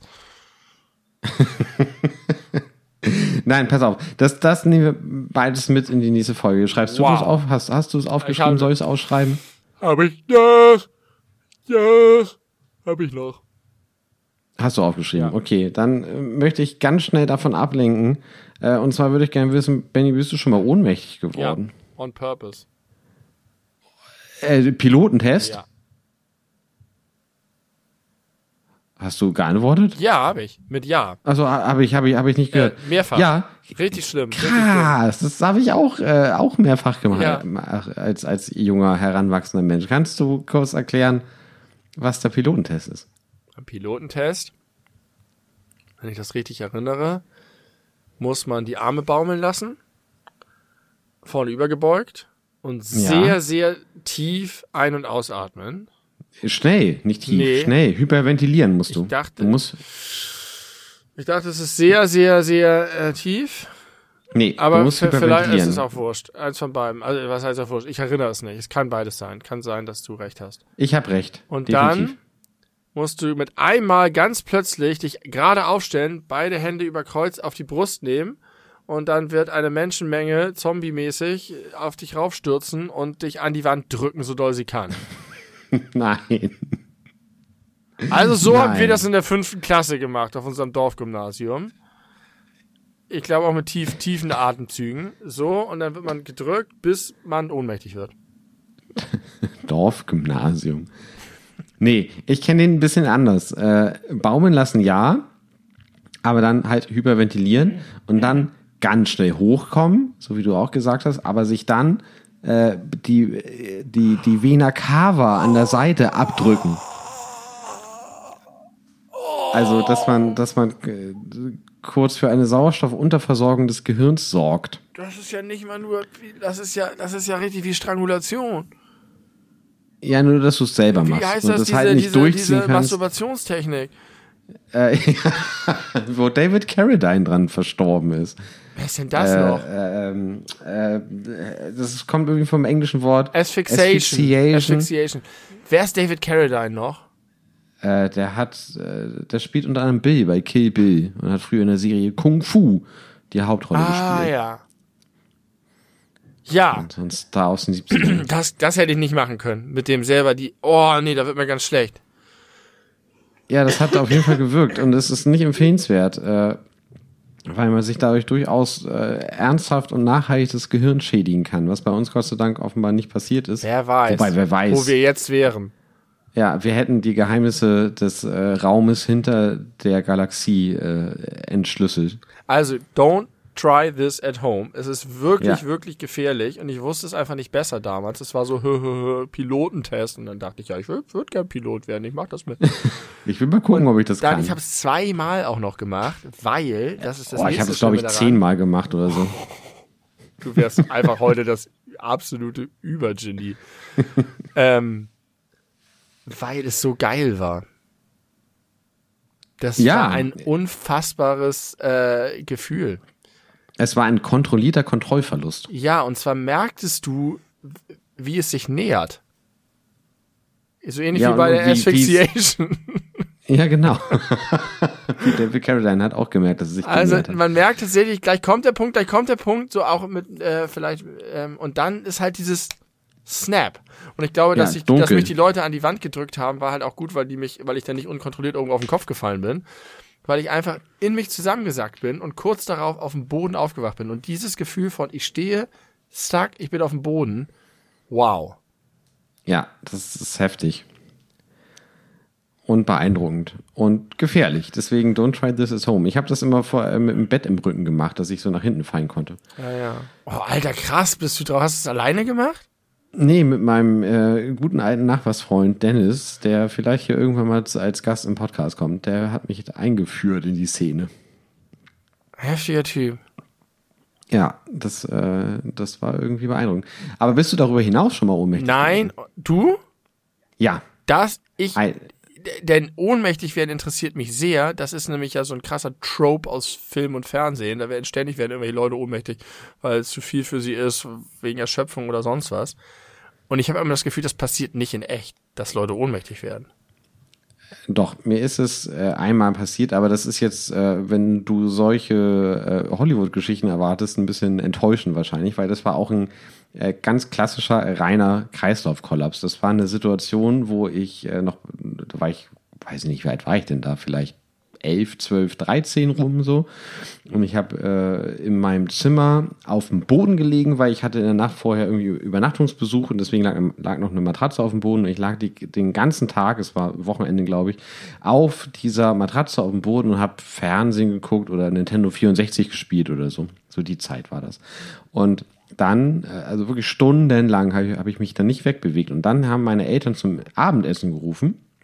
Und ich bin dann ganz beschwingt aufgestanden und bin noch den Weg bis in die Küche gelaufen und stand dann vor dem Küchentisch meiner Eltern und bin dann einfach, weil ich so schnell aufgestanden bin und mein Blut nicht nachkam, äh, ja, hatte ich genau das wie beim Pilotentest, dass ich merkte, oh fuck, alles kribbelt und dann nächste, äh, nächster Moment merke ich noch so halb bewusst, wie ich nicht mehr aufrecht stehen kann, zusammenklappe, erst hinten so mit dem Hinterkopf an die Wand falle und dann mit, dann nach vorne geschleudert werde davon und mit dem Kopf auf der Stuhllehne, so, den mir so ordentlich anstoße und dann liege ich auf dem Boden. Und dann ist das nächste, was ich erinnere, so, dass ich kurz bevor ich äh, in meinem Zimmer angekommen bin, auf dem Arm meines Vaters bin, der mich so zurück ins Bett getragen hat. Und mir liefen so die Tränen runter. Gar nicht, weil es wehgetan hat, sondern weil ich irgendwie psychisch überfordert war von der Situation. In einem, man wird ja normalerweise mit zwölf Jahren oder so nicht mehr von seinem Papa getragen. Äh, aber der hat mich dann wie so eine Braut über die Traurig. Schwelle in mein Zimmer getragen. Nee, weiß ich nicht. Ich glaube, es ist normal. Ja, Das ja, man, ich als weiß, ich weiß das, aber ich finde es traurig, dass ich dann meine Tochter in der, also irgendwann nicht mehr tragen kann. Ich glaube, wenn sie so alt ist, willst du das vielleicht auch nicht mehr. Möchtest du deine pubertierende Tochter nee, ich tragen? will einfach, Das- dass sie so bleibt. Ist jetzt schon zu Ja. alt. Also ich habe ja mal mit, äh, mit, mit einem ähm, äh, gemeinsamen Bekannten in, ein, in einer äh, WG gewohnt und äh, über uns wohnte seine Mutter, die auch zufällig die Vermieterin unserer Wohnung war. Und die hatten eine Katze, die hieß Kuh, weil sie so äh, von der Farbgebung her aussah wie eine Kuh. Und Kuh ist als, äh, als, als Kitten, also als Katzenkind, einmal aus dem dritten Stock vom Balkon gefallen und ist seitdem nicht mehr gewachsen. Das heißt, sie ist jahrelang, hat, hat sie die, die Größe beibehalten, äh, die sie hatte, als sie vom Balkon im dritten Stock fiel. Äh, probier das doch mal.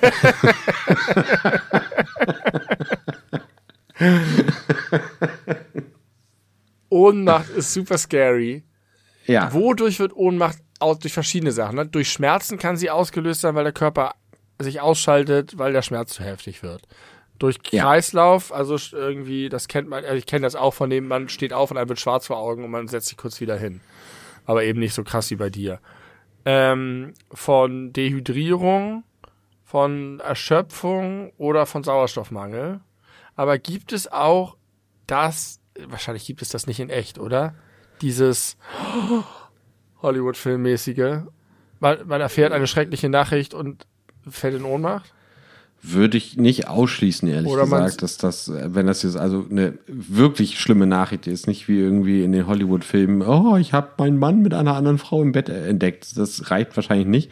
Aber ich kann mir schon vorstellen, so in Situationen, wo man richtige Schicksalsschläge äh, mitgeteilt bekommt, könnte ich, also würde ich jetzt oder, nicht ausschließen. Oder auch wenn du krasses Gemetzel siehst, irgendwie heftiges Blut, was du nicht ertragen kannst, dass du dann wirklich in Ohnmacht fällst? Ja, kann ich mir ich auch Ich habe sowas noch nie gehört. Das ist ja auch ein, in, von Comics extrem überbenutzt. Bei Comics ja, ist ja immer, immer, immer, immer der, der Gag am Ende, wenn man, und dann kommt die Rechnung und Onkel Dagobert fällt in Ohnmacht. Das, ja. Der Onkel Dagobert fällt ja ständig in Ohnmacht, wenn sie Aktienkurse fallen oder irgendwas. Der sollte mal zum Arzt gehen. Das ist so ähnlich overused wie explodierende Autos. Ja, oder Tote, also Morde. Oh, da schneidest du was an. Filmtote. Das habe ich doch letztes Mal angekündigt, oder nicht? Dass ich darüber äh, spreche. Haben wir dann nicht, haben wir da nicht sogar schon drüber gesprochen? Haben wir? Na, ich habe doch die These aufgestellt, dass es sehr schwierig ist, sich irgendwelche äh, Geschichten an, äh, zu erinnern, wo keiner äh, stirbt. Also, dass es immer ein sehr wesentlicher Trope ist der verfolgt wird, weil das Geschichten sofort irgendwie dramatischer macht. Ja, aber äh, ich wollte tatsächlich noch über einen anderen Aspekt davon reden. Vielleicht bin ich auch so darauf gekommen, weil ich eine gerade ein viereinhalbstündiges Video, YouTube-Video mit meiner Frau gucke, das die Serie Twin Peaks analysiert. Und mhm. auf den Grund geht, wie ist sie entstanden, in welchem TV-Kontext ist sie entstanden, wozu ist sie vielleicht ein Kommentar und was für Anhaltspunkte, um diese These zu beweisen, gibt es. Und da geht es ganz viel um Gewalt im Fernsehen. Und die Grundidee oder das Grundargument dieses, dieses Videos ist, dass David Lynch, der die Serie Twin Peaks gemacht hat, diese als Kommentar zu Fernsehgewalt gemacht hat. Weil in der Serie, die Serie beginnt mit, dem, mit der Entdeckung einer toten jungen Frau aus einer Kleinstadt und die Serie handelt danach davon, wie die Kleinstadt von diesem Mord krass beeinflusst ist. Laura Palmer. Laura Palmer. Trauer, äh, Verdrängung, äh, Wut. alles mögliche, genau. Schuldzuweisung, ganz viel Drama passiert daraus, in, wie in so einem Soap-Style. Und äh, das Argument ist, dass und äh, das Studio hat irgendwann die dazu gedrängt, zu darzustellen, wer der Mörder ist weil die Leute das wissen wollten, weil früher gab es das nicht. Früher war es einfach, es gab Mord und am Ende hat der Detektiv den Mord aufgeklärt, nächste Folge. Und das war das Besondere. Anfang der 90er befinden genau. wir uns. Und das war das Besondere an dieser Serie, dass die das nicht aufgeklärt hat. Und irgendwann hat das Studio aber gesagt, ihr müsst das jetzt liefern. Und das war für David Lynch der Moment, wo die Serie gestorben ist, weil damit genau die Idee verraten wurde, weil er sagt, in dem Moment, wo du Gewalt zeigst, aber sie nicht zeigst mit dem gesamten Schrecken, der damit zu tun hat, wird sie leicht verdaulich. Am Ende und in dem Moment, wo es aufgelöst und geklärt ist, hat man keinen Grund mehr, sich mit, der, mit dem Thema zu beschäftigen. Man hat keinen Grund mehr, sich mit dem Opfer zu beschäftigen und man hat keinen Grund, sich mehr mit dem Mord zu beschäftigen und mit den Motiven und so weiter, weil es erledigt. Nächste Sache. Und das fand ich einen interessanten Gedanken und einen Kommentar zu dieser ganzen leicht verdaulichen Gewalt, mit der wir aufwachsen, gewachsen sind im Fernsehen, weil das wirklich das entkoppelt im Kopf. Also einfach babababam, tot, tot, tot, und zwar dieses auch nicht eklige, sondern da schießt sauber rein, der fällt um, oh, ist tot und, so, und so weiter. Das dieses, was vielleicht als grausam in den David Lynch-Filmen beschrieben wird, dass das notwendig ist, um überhaupt das Leben wertzuschätzen und, und um den Wert zu, zu sehen. Und das äh, fand ich interessant, diese Idee. Kennst du den Film Funny Games? Nur vom Namen. Gibt's das nicht ein, ist das nicht ein Remake von einem eigentlich japanischen Original? Nein, es ist eigentlich ein österreichisches Original so. und es ist ein US-Remake So- mit Naomi Watts. Sonst sind die US-Remakes immer von japanischen Filmen. Okay, ja, von, von einem. Genau, in dem Fall nicht. Es ist ein, ein österreichischer Film von Michael Haneke, Ja. der sehr bekannt dafür ist, immer sehr extreme Themen anzufassen und sie auch extrem darzustellen. Und es ist im Grunde ein, ich will mal sagen, genre psychologischer Horrorfilm, der davon handelt, dass eine, äh, eine kleine Familie bestehend aus Vater, Mutter, Sohn, Sohn vielleicht neun Jahre alt, äh, Urlaub machen in einem Ferienhaus und äh, da klopft es irgendwann an der Haustür und da sind zwei nette äh, Nachbarn in so Golf-Outfits und die sagen, sie würden sich gern ein Ei ausleihen, weil sie gern, weil sie noch, weil ihnen noch Eier fehlen äh, für ihr Abendmahl. Und sie, diese äh, sehr netten jungen Männer werden aber über die Zeit immer zudringlicher und verschaffen sich dann irgendwann Zutritt und greifen die Familie irgendwann an und halten die dann gefangen und äh, Quälen sie. ja, quälen sie, psychisch in allererster Linie. Es fängt dann damit an, dass dann äh, der, der Vater äh, von Ulrich Mühe gespielt übrigens, Ja. der später mit äh, Das Leben der anderen einen großen Erfolg einheimsen Und konnte inzwischen tot ist. und inzwischen tot ist. Äh, viel zu jung gestorben an Magenkrebs, wenn ich nicht irre. War übrigens spannend. Ich habe zu dem Zeitpunkt, als der äh, gestorben ist, in der Videothek gearbeitet und äh, in der Folge seines Todes waren seine Filme äh, ganz lange immer ausgeliehen, weil die Leute Bock hatten, den frisch gestorbenen Schauspieler in seiner Rolle Auch zu sehen. erstaunlich, ne? Ich, Das ist ja immer so. ich ganz seltsam. Das ist ja mit, mit Musik auch so, dass wenn, wenn Ja. Musiker sterben, sofort die Charts stürmen. Übrigens Bestimmt, ist ja. heute Charlie Watts gestorben. Ach was, nee. Ist nicht, ist nicht lange her. Vor fünf Stunden oder so kam Krass. die Push-Nachricht. Der Drummer der äh, Rolling Ja. Stones mit 80 Jahren. Äh, jedenfalls Funny Games. Äh, Die Tour der Vater. Na egal. Erzähl mal erstmal. na, jetzt wohl nicht mehr in der Originalbesetzung. Der hat aber ich. bis zum Schluss, glaube ich, noch mitgespielt. Ist egal. Erzähl mal. Das hat er, glaube ich, ja. Das hat, hat er, glaube ich. Aber 80 Jahre trotzdem alt. Ja. Äh, beeindruckend. Äh, bei, bei Funny Games ist es so, dass natürlich der Vater dann irgendwann versucht, diese äh, jungen Männer zu überrumpeln und der haut ihm dann, oder einer von denen haut ihn mit einem Golfschläger einmal aufs Knie. Und wie das halt in echt wäre, den ganzen restlichen Film, der spielt im Grunde in Echtzeit, also da genau die Zeit, die im Film vergeht, äh, also in echt vergeht, vergeht auch im Film, äh, kann der halt nicht mehr aufstehen. Ja. Nicht in, wie in jedem anderen Actionfilm, wenn jemand einem Golfschläger einen übergebraten bekommt, dann schüttelt er sich kurz und ist danach wieder voll am Start. Nein, natürlich, wenn dir jemand mit dem Golfschläger voll aufs Knie durchzieht, ist das Knie kaputt. Ja, richtig. Und dann kannst du nicht mehr aufstehen. Und ähm, ich, für, falls Leute sich für den Film interessieren, ich kann den sehr empfehlen. Der ist extrem eindrücklich, aber das ist so eine Kategorie von Film, die kannst du einmal gucken und die, da hast du nie wieder Bock drauf Ja. weil der es wirklich schafft, diese, die, diese Gewalt, die von einem Menschen zum anderen ausgehen kann, so realistisch darzustellen, dass es dir körperlich wehtut. Und Michael Haneke, der Regisseur, hat gesagt, er wollte, das war sein Ziel bei diesem Film, er wollte Gewalt als das, das darstellen, was sie ist, nämlich als nicht konsumierbar. Richtig. Echte Gewalt ist nicht konsumierbar, sondern äh, wenn sie so dargestellt wird, wie sie in echt aussehen würde, ist das extrem schwer zu ertragen. Und das ist natürlich bei diesen ganzen Hollywood-Filmen und äh, Quentin Tarantino und so weiter äh, ganz, ganz anders. Da wird äh, Gewalt als Entertainment-Produkt genutzt. Ich, und, ich würde Quentin Tarantino da tatsächlich noch ausnehmen, weil dadurch seine stilistisch, sein stilistisches Framing das so äh, übertreibt, dass es offensichtlich ein irreales Szenario ist. stimmt. Das ist ein bisschen was anderes, als wenn MacGyver oder Indiana Jones sich durchflügen durch die Horden von, von Henchmen. Ähm, und ich finde auch, ich finde das interessant und das ist eigentlich genau das, was ja auch David Lynch sagt, aber es gibt da noch einen Unterschied, weil ohne den gesehen zu haben, ich habe auch schon was viel von Funny Games gelesen, ist das ja wirklich ein Fokus und deswegen auch so schwer verdaulich auf einfach die harte Gewalt. Ja. Während bei David Lynch, zumindest in Twin Peaks, auch in einigen seiner Und auch die Filme, Folgen der harten Gewalt Genau. übrigens. ähm, bei David Lynch auch in Twin Peaks ist das alles interwoben, interwoben, verwoben mit auch einer Leichtigkeit und einer Schönheit und mit Humor und so weiter, dass das Gesamtprodukt durchaus verdaulich ist, aber die Gewalt trotzdem immer genau so hart und brutal dargestellt wird, wie sie ist. Es ist nur erträglicher, es zu gucken, weil es diese anderen Phasen eben auch gibt und weil du auch, weil das eine das andere kontrastiert und andersherum. Ähm, und das finde ich einen interessanten Ansatz und passenderweise dazu, ich weiß nicht, ob ich das schon mal in diesem Podcast erzählt habe, ich schreibe für einen Videogame-Blog, der heißt Walljump.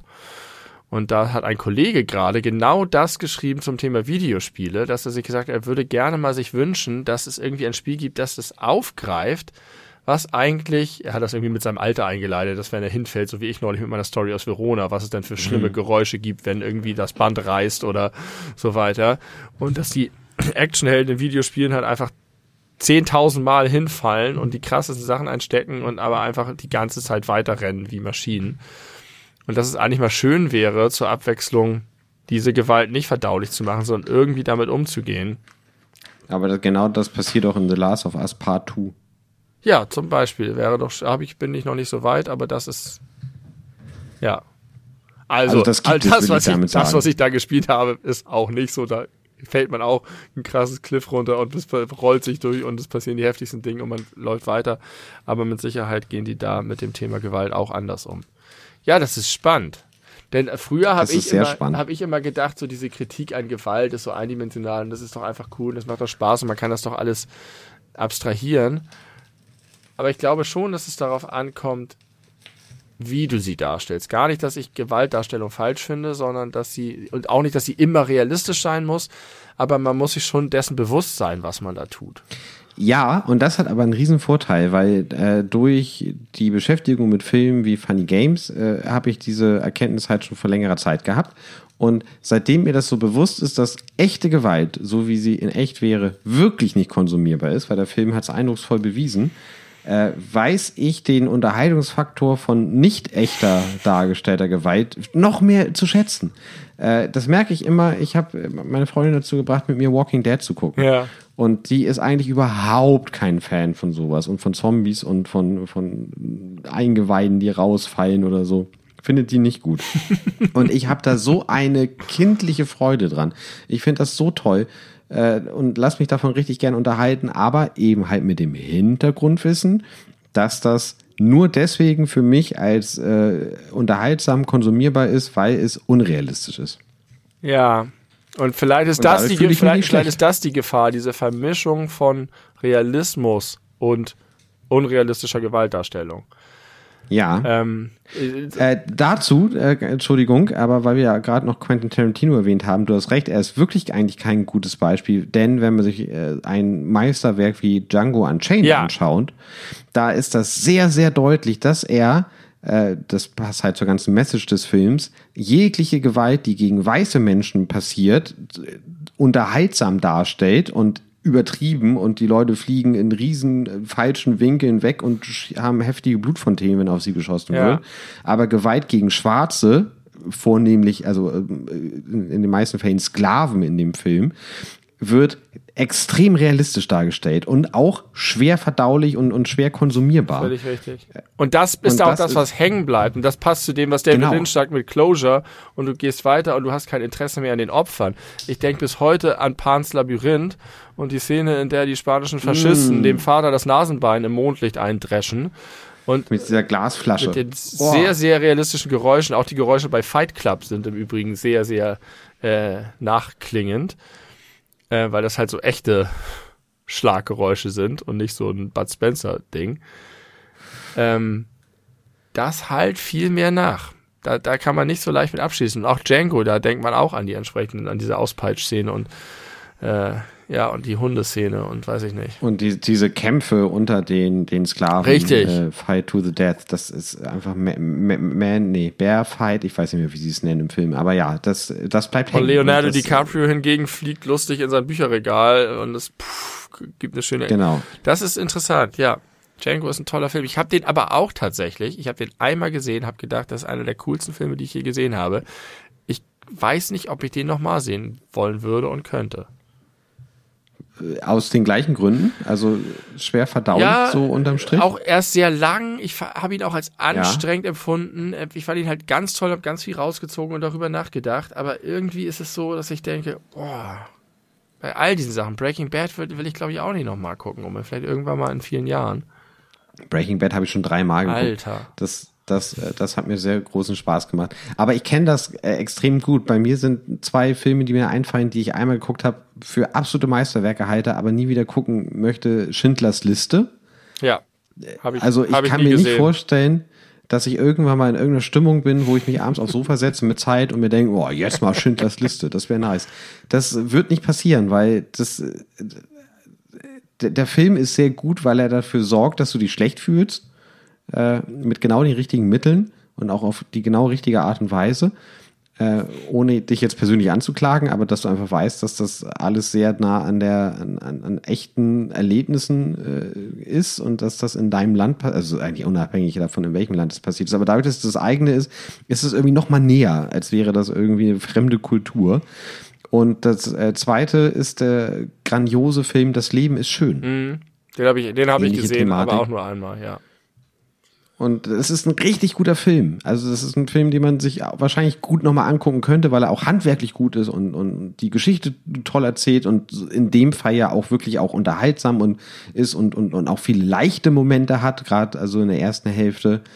Äh, ich habe immer noch genau im Ohr, wo ich den nur einmal gesehen habe, wie Roberto Benini immer sagt, Buongiorno, geliebte Prinzessin, weil das irgendwie so schön ist und so positiv aber dann äh, nimmt er halt einen Grim Turn. Ja, und, und der äh, macht das ja viel schlimmer. Also die, die, die schönen Szenen machen das Ende ja viel schlimmer. Genau, genau. Deswegen ist es fast mit dem Wissen des Films, den nochmal zu gucken, vielleicht sogar noch schwerer, als ihn einfach das erste Mal zu gucken. Ja, das kann gut sein. Ich gucke so. Wirklich ein spannendes Thema. Ja. Interessant, interessant, interessant.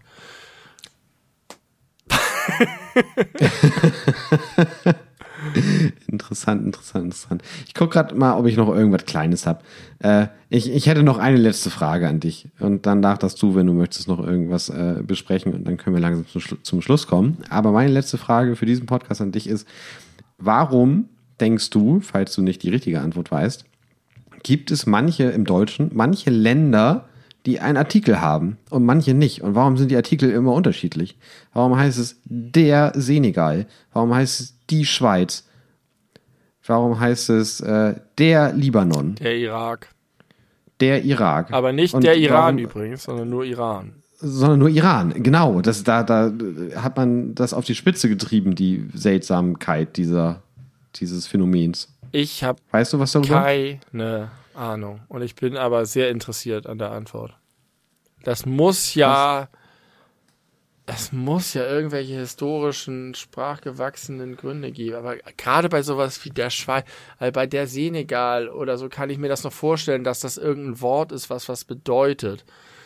Und äh, der Irak, auch dass das irgendwie eine Region ursprünglich mal war, der so genannt wurde wie, weiß ich nicht, die Rocky Mountains oder so. Das ist, wie gesagt hast, mhm. das ist eine Region. Irgendwann formt sich daraus das Land und das, der Artikel wird übernommen.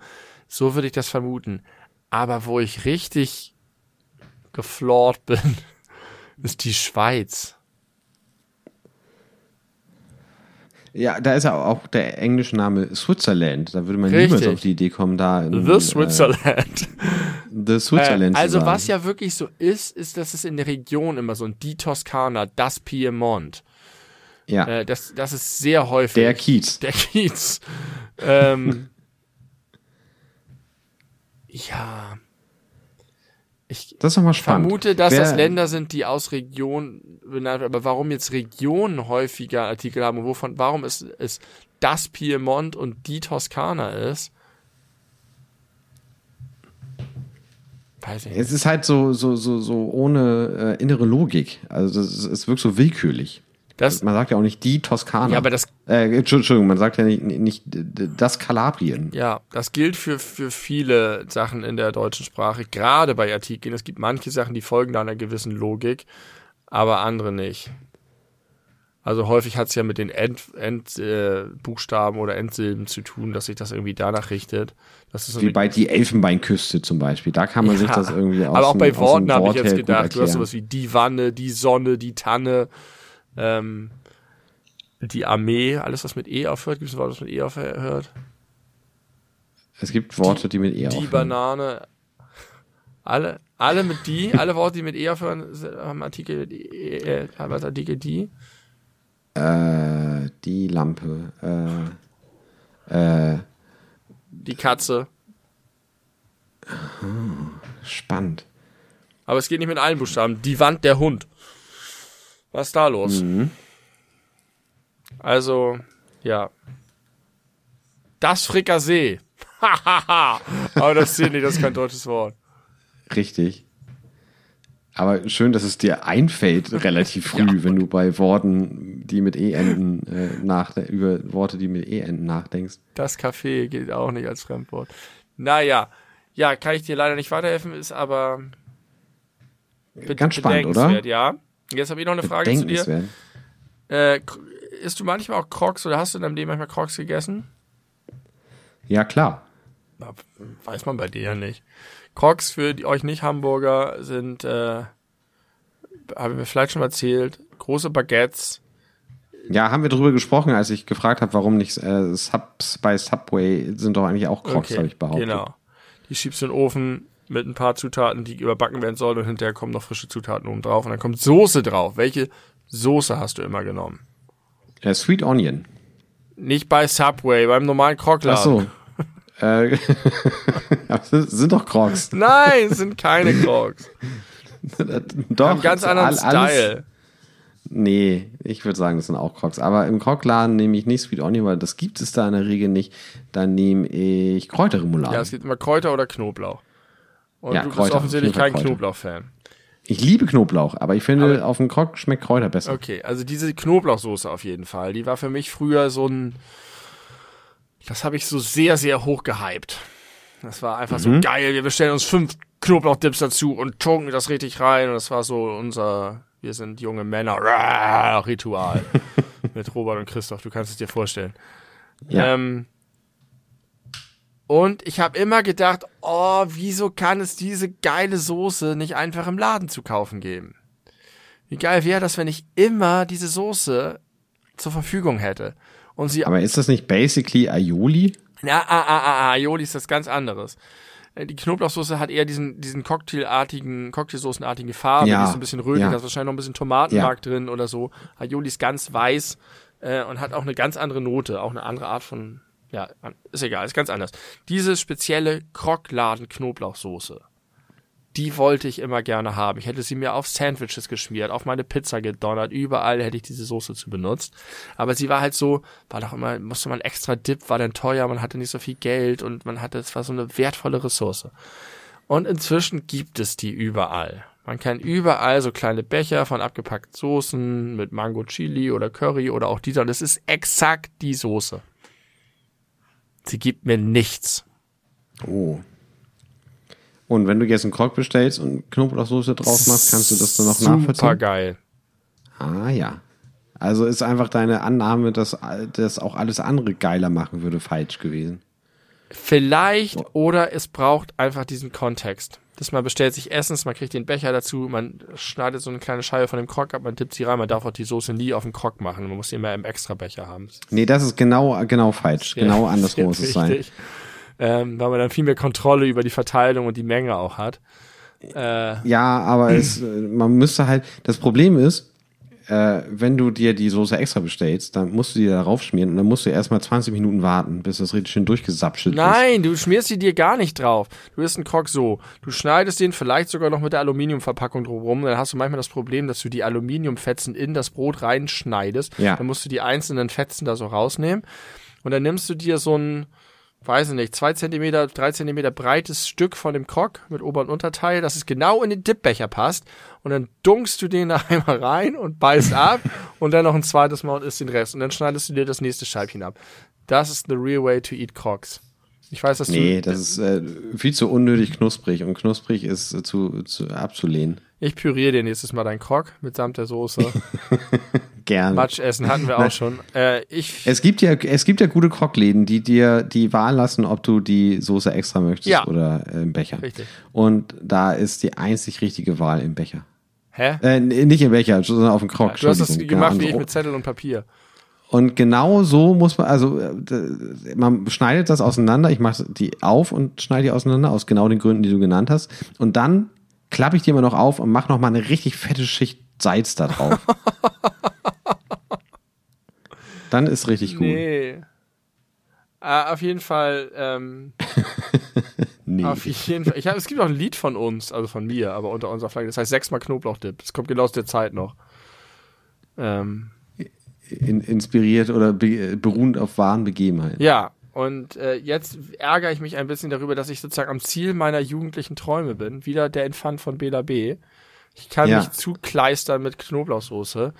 Und es ist okay, aber es ist einfach nicht dasselbe. Und es gibt auch inzwischen von äh, Devilly, das sind die, die die McDonalds-Soßen machen. Und richtig geile Senf, äh, äh, Senfe im Angebot haben. Auch das. Senfs. Aber die haben vor allen Dingen jetzt eine Soßenpalette mit sämtlichen McDonalds-Soßen im Original. Die Original McDonalds Barbecue-Soße, Haben wir drüber die gesprochen. Currysoße und so weiter. Und auch da habe ich die jetzt. Und tatsächlich habe ich neulich irgendwo mal Chicken Nuggets, glaube ich, gegessen und habe die dazu gemacht. Und in dem Moment war es richtig geil. Und es war geil, dass ich nicht nur auf diesen kleinen McDonalds-Becher limitiert war, sondern voll so viel hatte, wie ich wollte. Aber zu jeder anderen Sache, mit der ich diese Soße esse, ist sie plötzlich ein gewöhnlicher Curry-Ketchup. Es ist die Verbindung zwischen den Chicken Nuggets und selbst wenn die Panade ein bisschen off ist und nicht richtig ist, ist es schon nicht mehr gut. Und der Soße, die so wunderbar perfekt einfach in meinem Gehirn abgespeichert ist. Und die verliert ihre ganze mystische Qualität in dem Moment, wo ich sie auf irgendwas anderes tue. Das ist wahrscheinlich genauso wie die äh, offiziell und objektiv beste Soße für Burger ja einfach eine Mischung aus äh, Tomatenketchup und Senf ist, so wie auf dem Cheeseburger bei McDonald's. Und äh, da au- auf jeder Art von Burger schmeckt das super, aber nirgendwo anders zu. Aha. Ja. Ich würde für niemals auf die Idee kommen, mir auf irgendwas anderes eine, eine Ketchup-Senf-Soße-Mixtur drauf Magst du zu die machen, Big Mac-Soße äh, auch? auf Burger. Ich habe noch nie einen Big Mac gegessen. Aber warum nicht, wenn du irgendwie so, du bist viele Jahre so viel zu McDonalds gegangen, du hast dir immer deinen Cheeseburger, manchmal Royal TS vielleicht noch ja, geholt, aber einfach mal auf die Idee zu kommen, zu sagen, ich probiere mal, ob mir der Big Mac vielleicht noch besser schmeckt bei den 100 Mal, die du da warst. nein, muss ja nicht. Das schmeckt mir ja ultimativ gut. Das andere. Das ist so merkwürdig in diesem Ding. Einfach es auszuprobieren, aus Interesse es abzugleichen. Zu Habe ich nicht, kein Interesse. Auf jeden Fall ist die Big Mac Soße auch super besonders. Und auch da ist es so, dass ich jetzt, wo ich die in Massen zur Verfügung haben kann. Und ich habe mal mit, ich habe mal mit Christoph, Effekt. ich habe mal mit Christoph versucht. Er hat ein Rezept aus dem Internet aufgetan in der Zeit, dass das Internet noch, noch eher so ein Ding war, wo man sich so richtig reinhacksorn musste.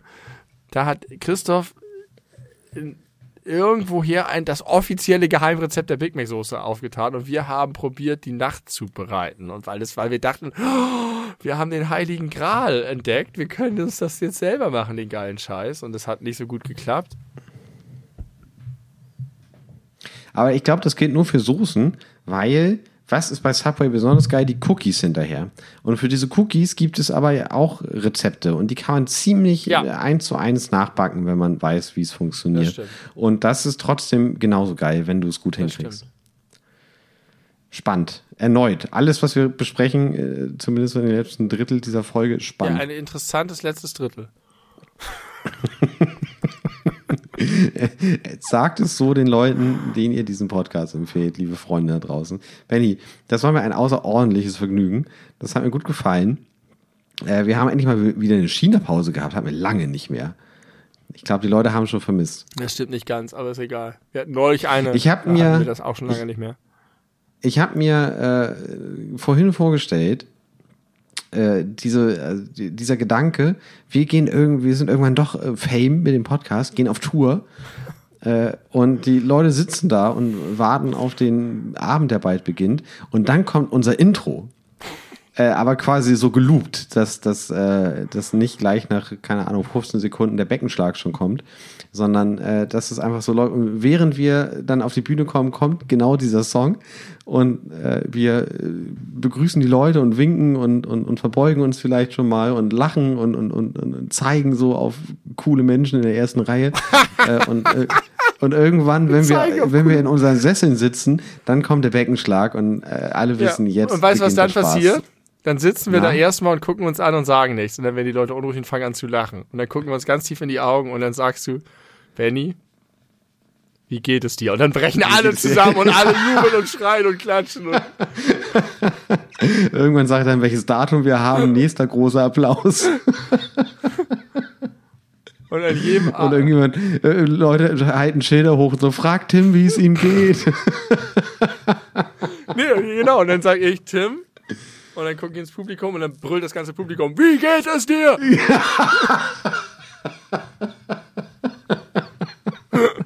Ich sag dir, Ja. wir würden ein paar super gute Stars abgeben. Ich glaube auch. Aber man Ich merkt auch, auch. daran, dass wir durchaus uns beide schon mit diesem Thema beschäftigt haben. auf einsamen Fahrradfahrten oder so. Ich male mir gerne solche Dinge aus. Ich überlege mir gerne Ja, sowas, auch. was man dann macht. Ich habe tatsächlich mir auch schon mal was ähnliches vorgestellt, äh, dass man auf Tour ist und dass man dann einen Mix macht aus Podcast und Live-Musik. Ja. Ja. Da gehst du als erstes gehst du auf die Bühne und sagst, hallo Leute.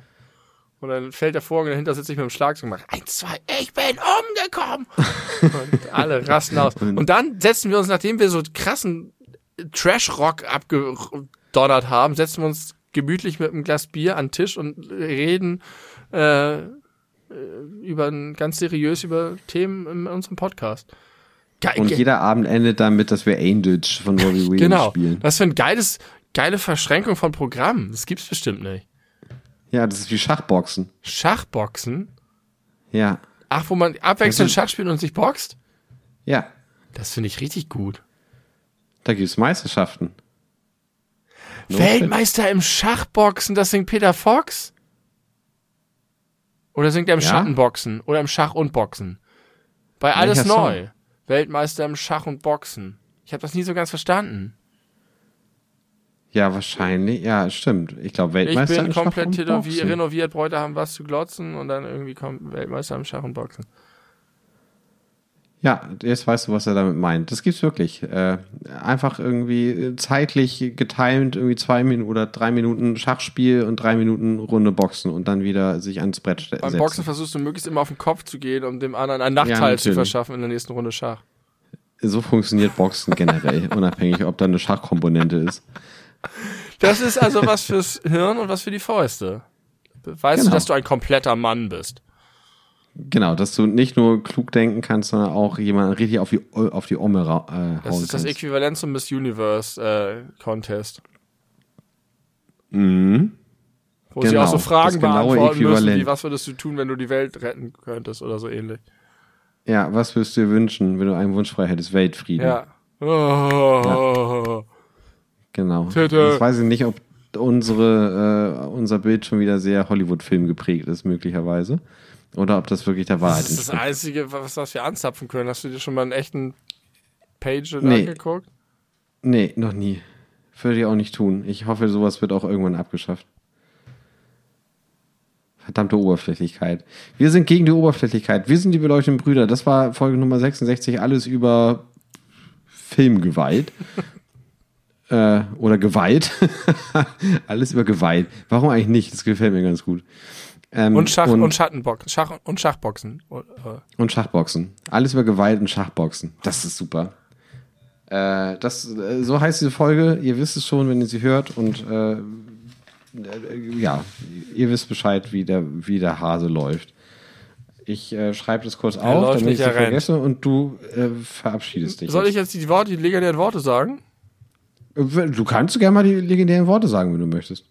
Oder du kannst mal versuchen, äh, dir vorzustellen, wie es wäre, wenn wir das auf, in der Barclaycard Arena äh, aufführen und zum Ende kommen. Da würden wir es genau so machen. Dass du es sagst, Vielleicht wäre das der geile Twist. aber das können wir ja nur einen Abend machen. Wir wollen ja frisch bleiben und authentisch. Leute, ich freue mich, dass ihr wieder dabei wart. Ich freue mich eigentlich permanent darüber, dass wir einen Podcast mit regelmäßigen ZuschauerInnen haben. Ich hoffe, dass wir bald wieder eine Gästefolge präsentieren können und wünsche euch für die Nacht und den folgenden Morgen bis 11.36 Uhr alles Gute. Danach ist es nicht mehr in meiner Hand. Insofern, danach, gehabt euch wohl.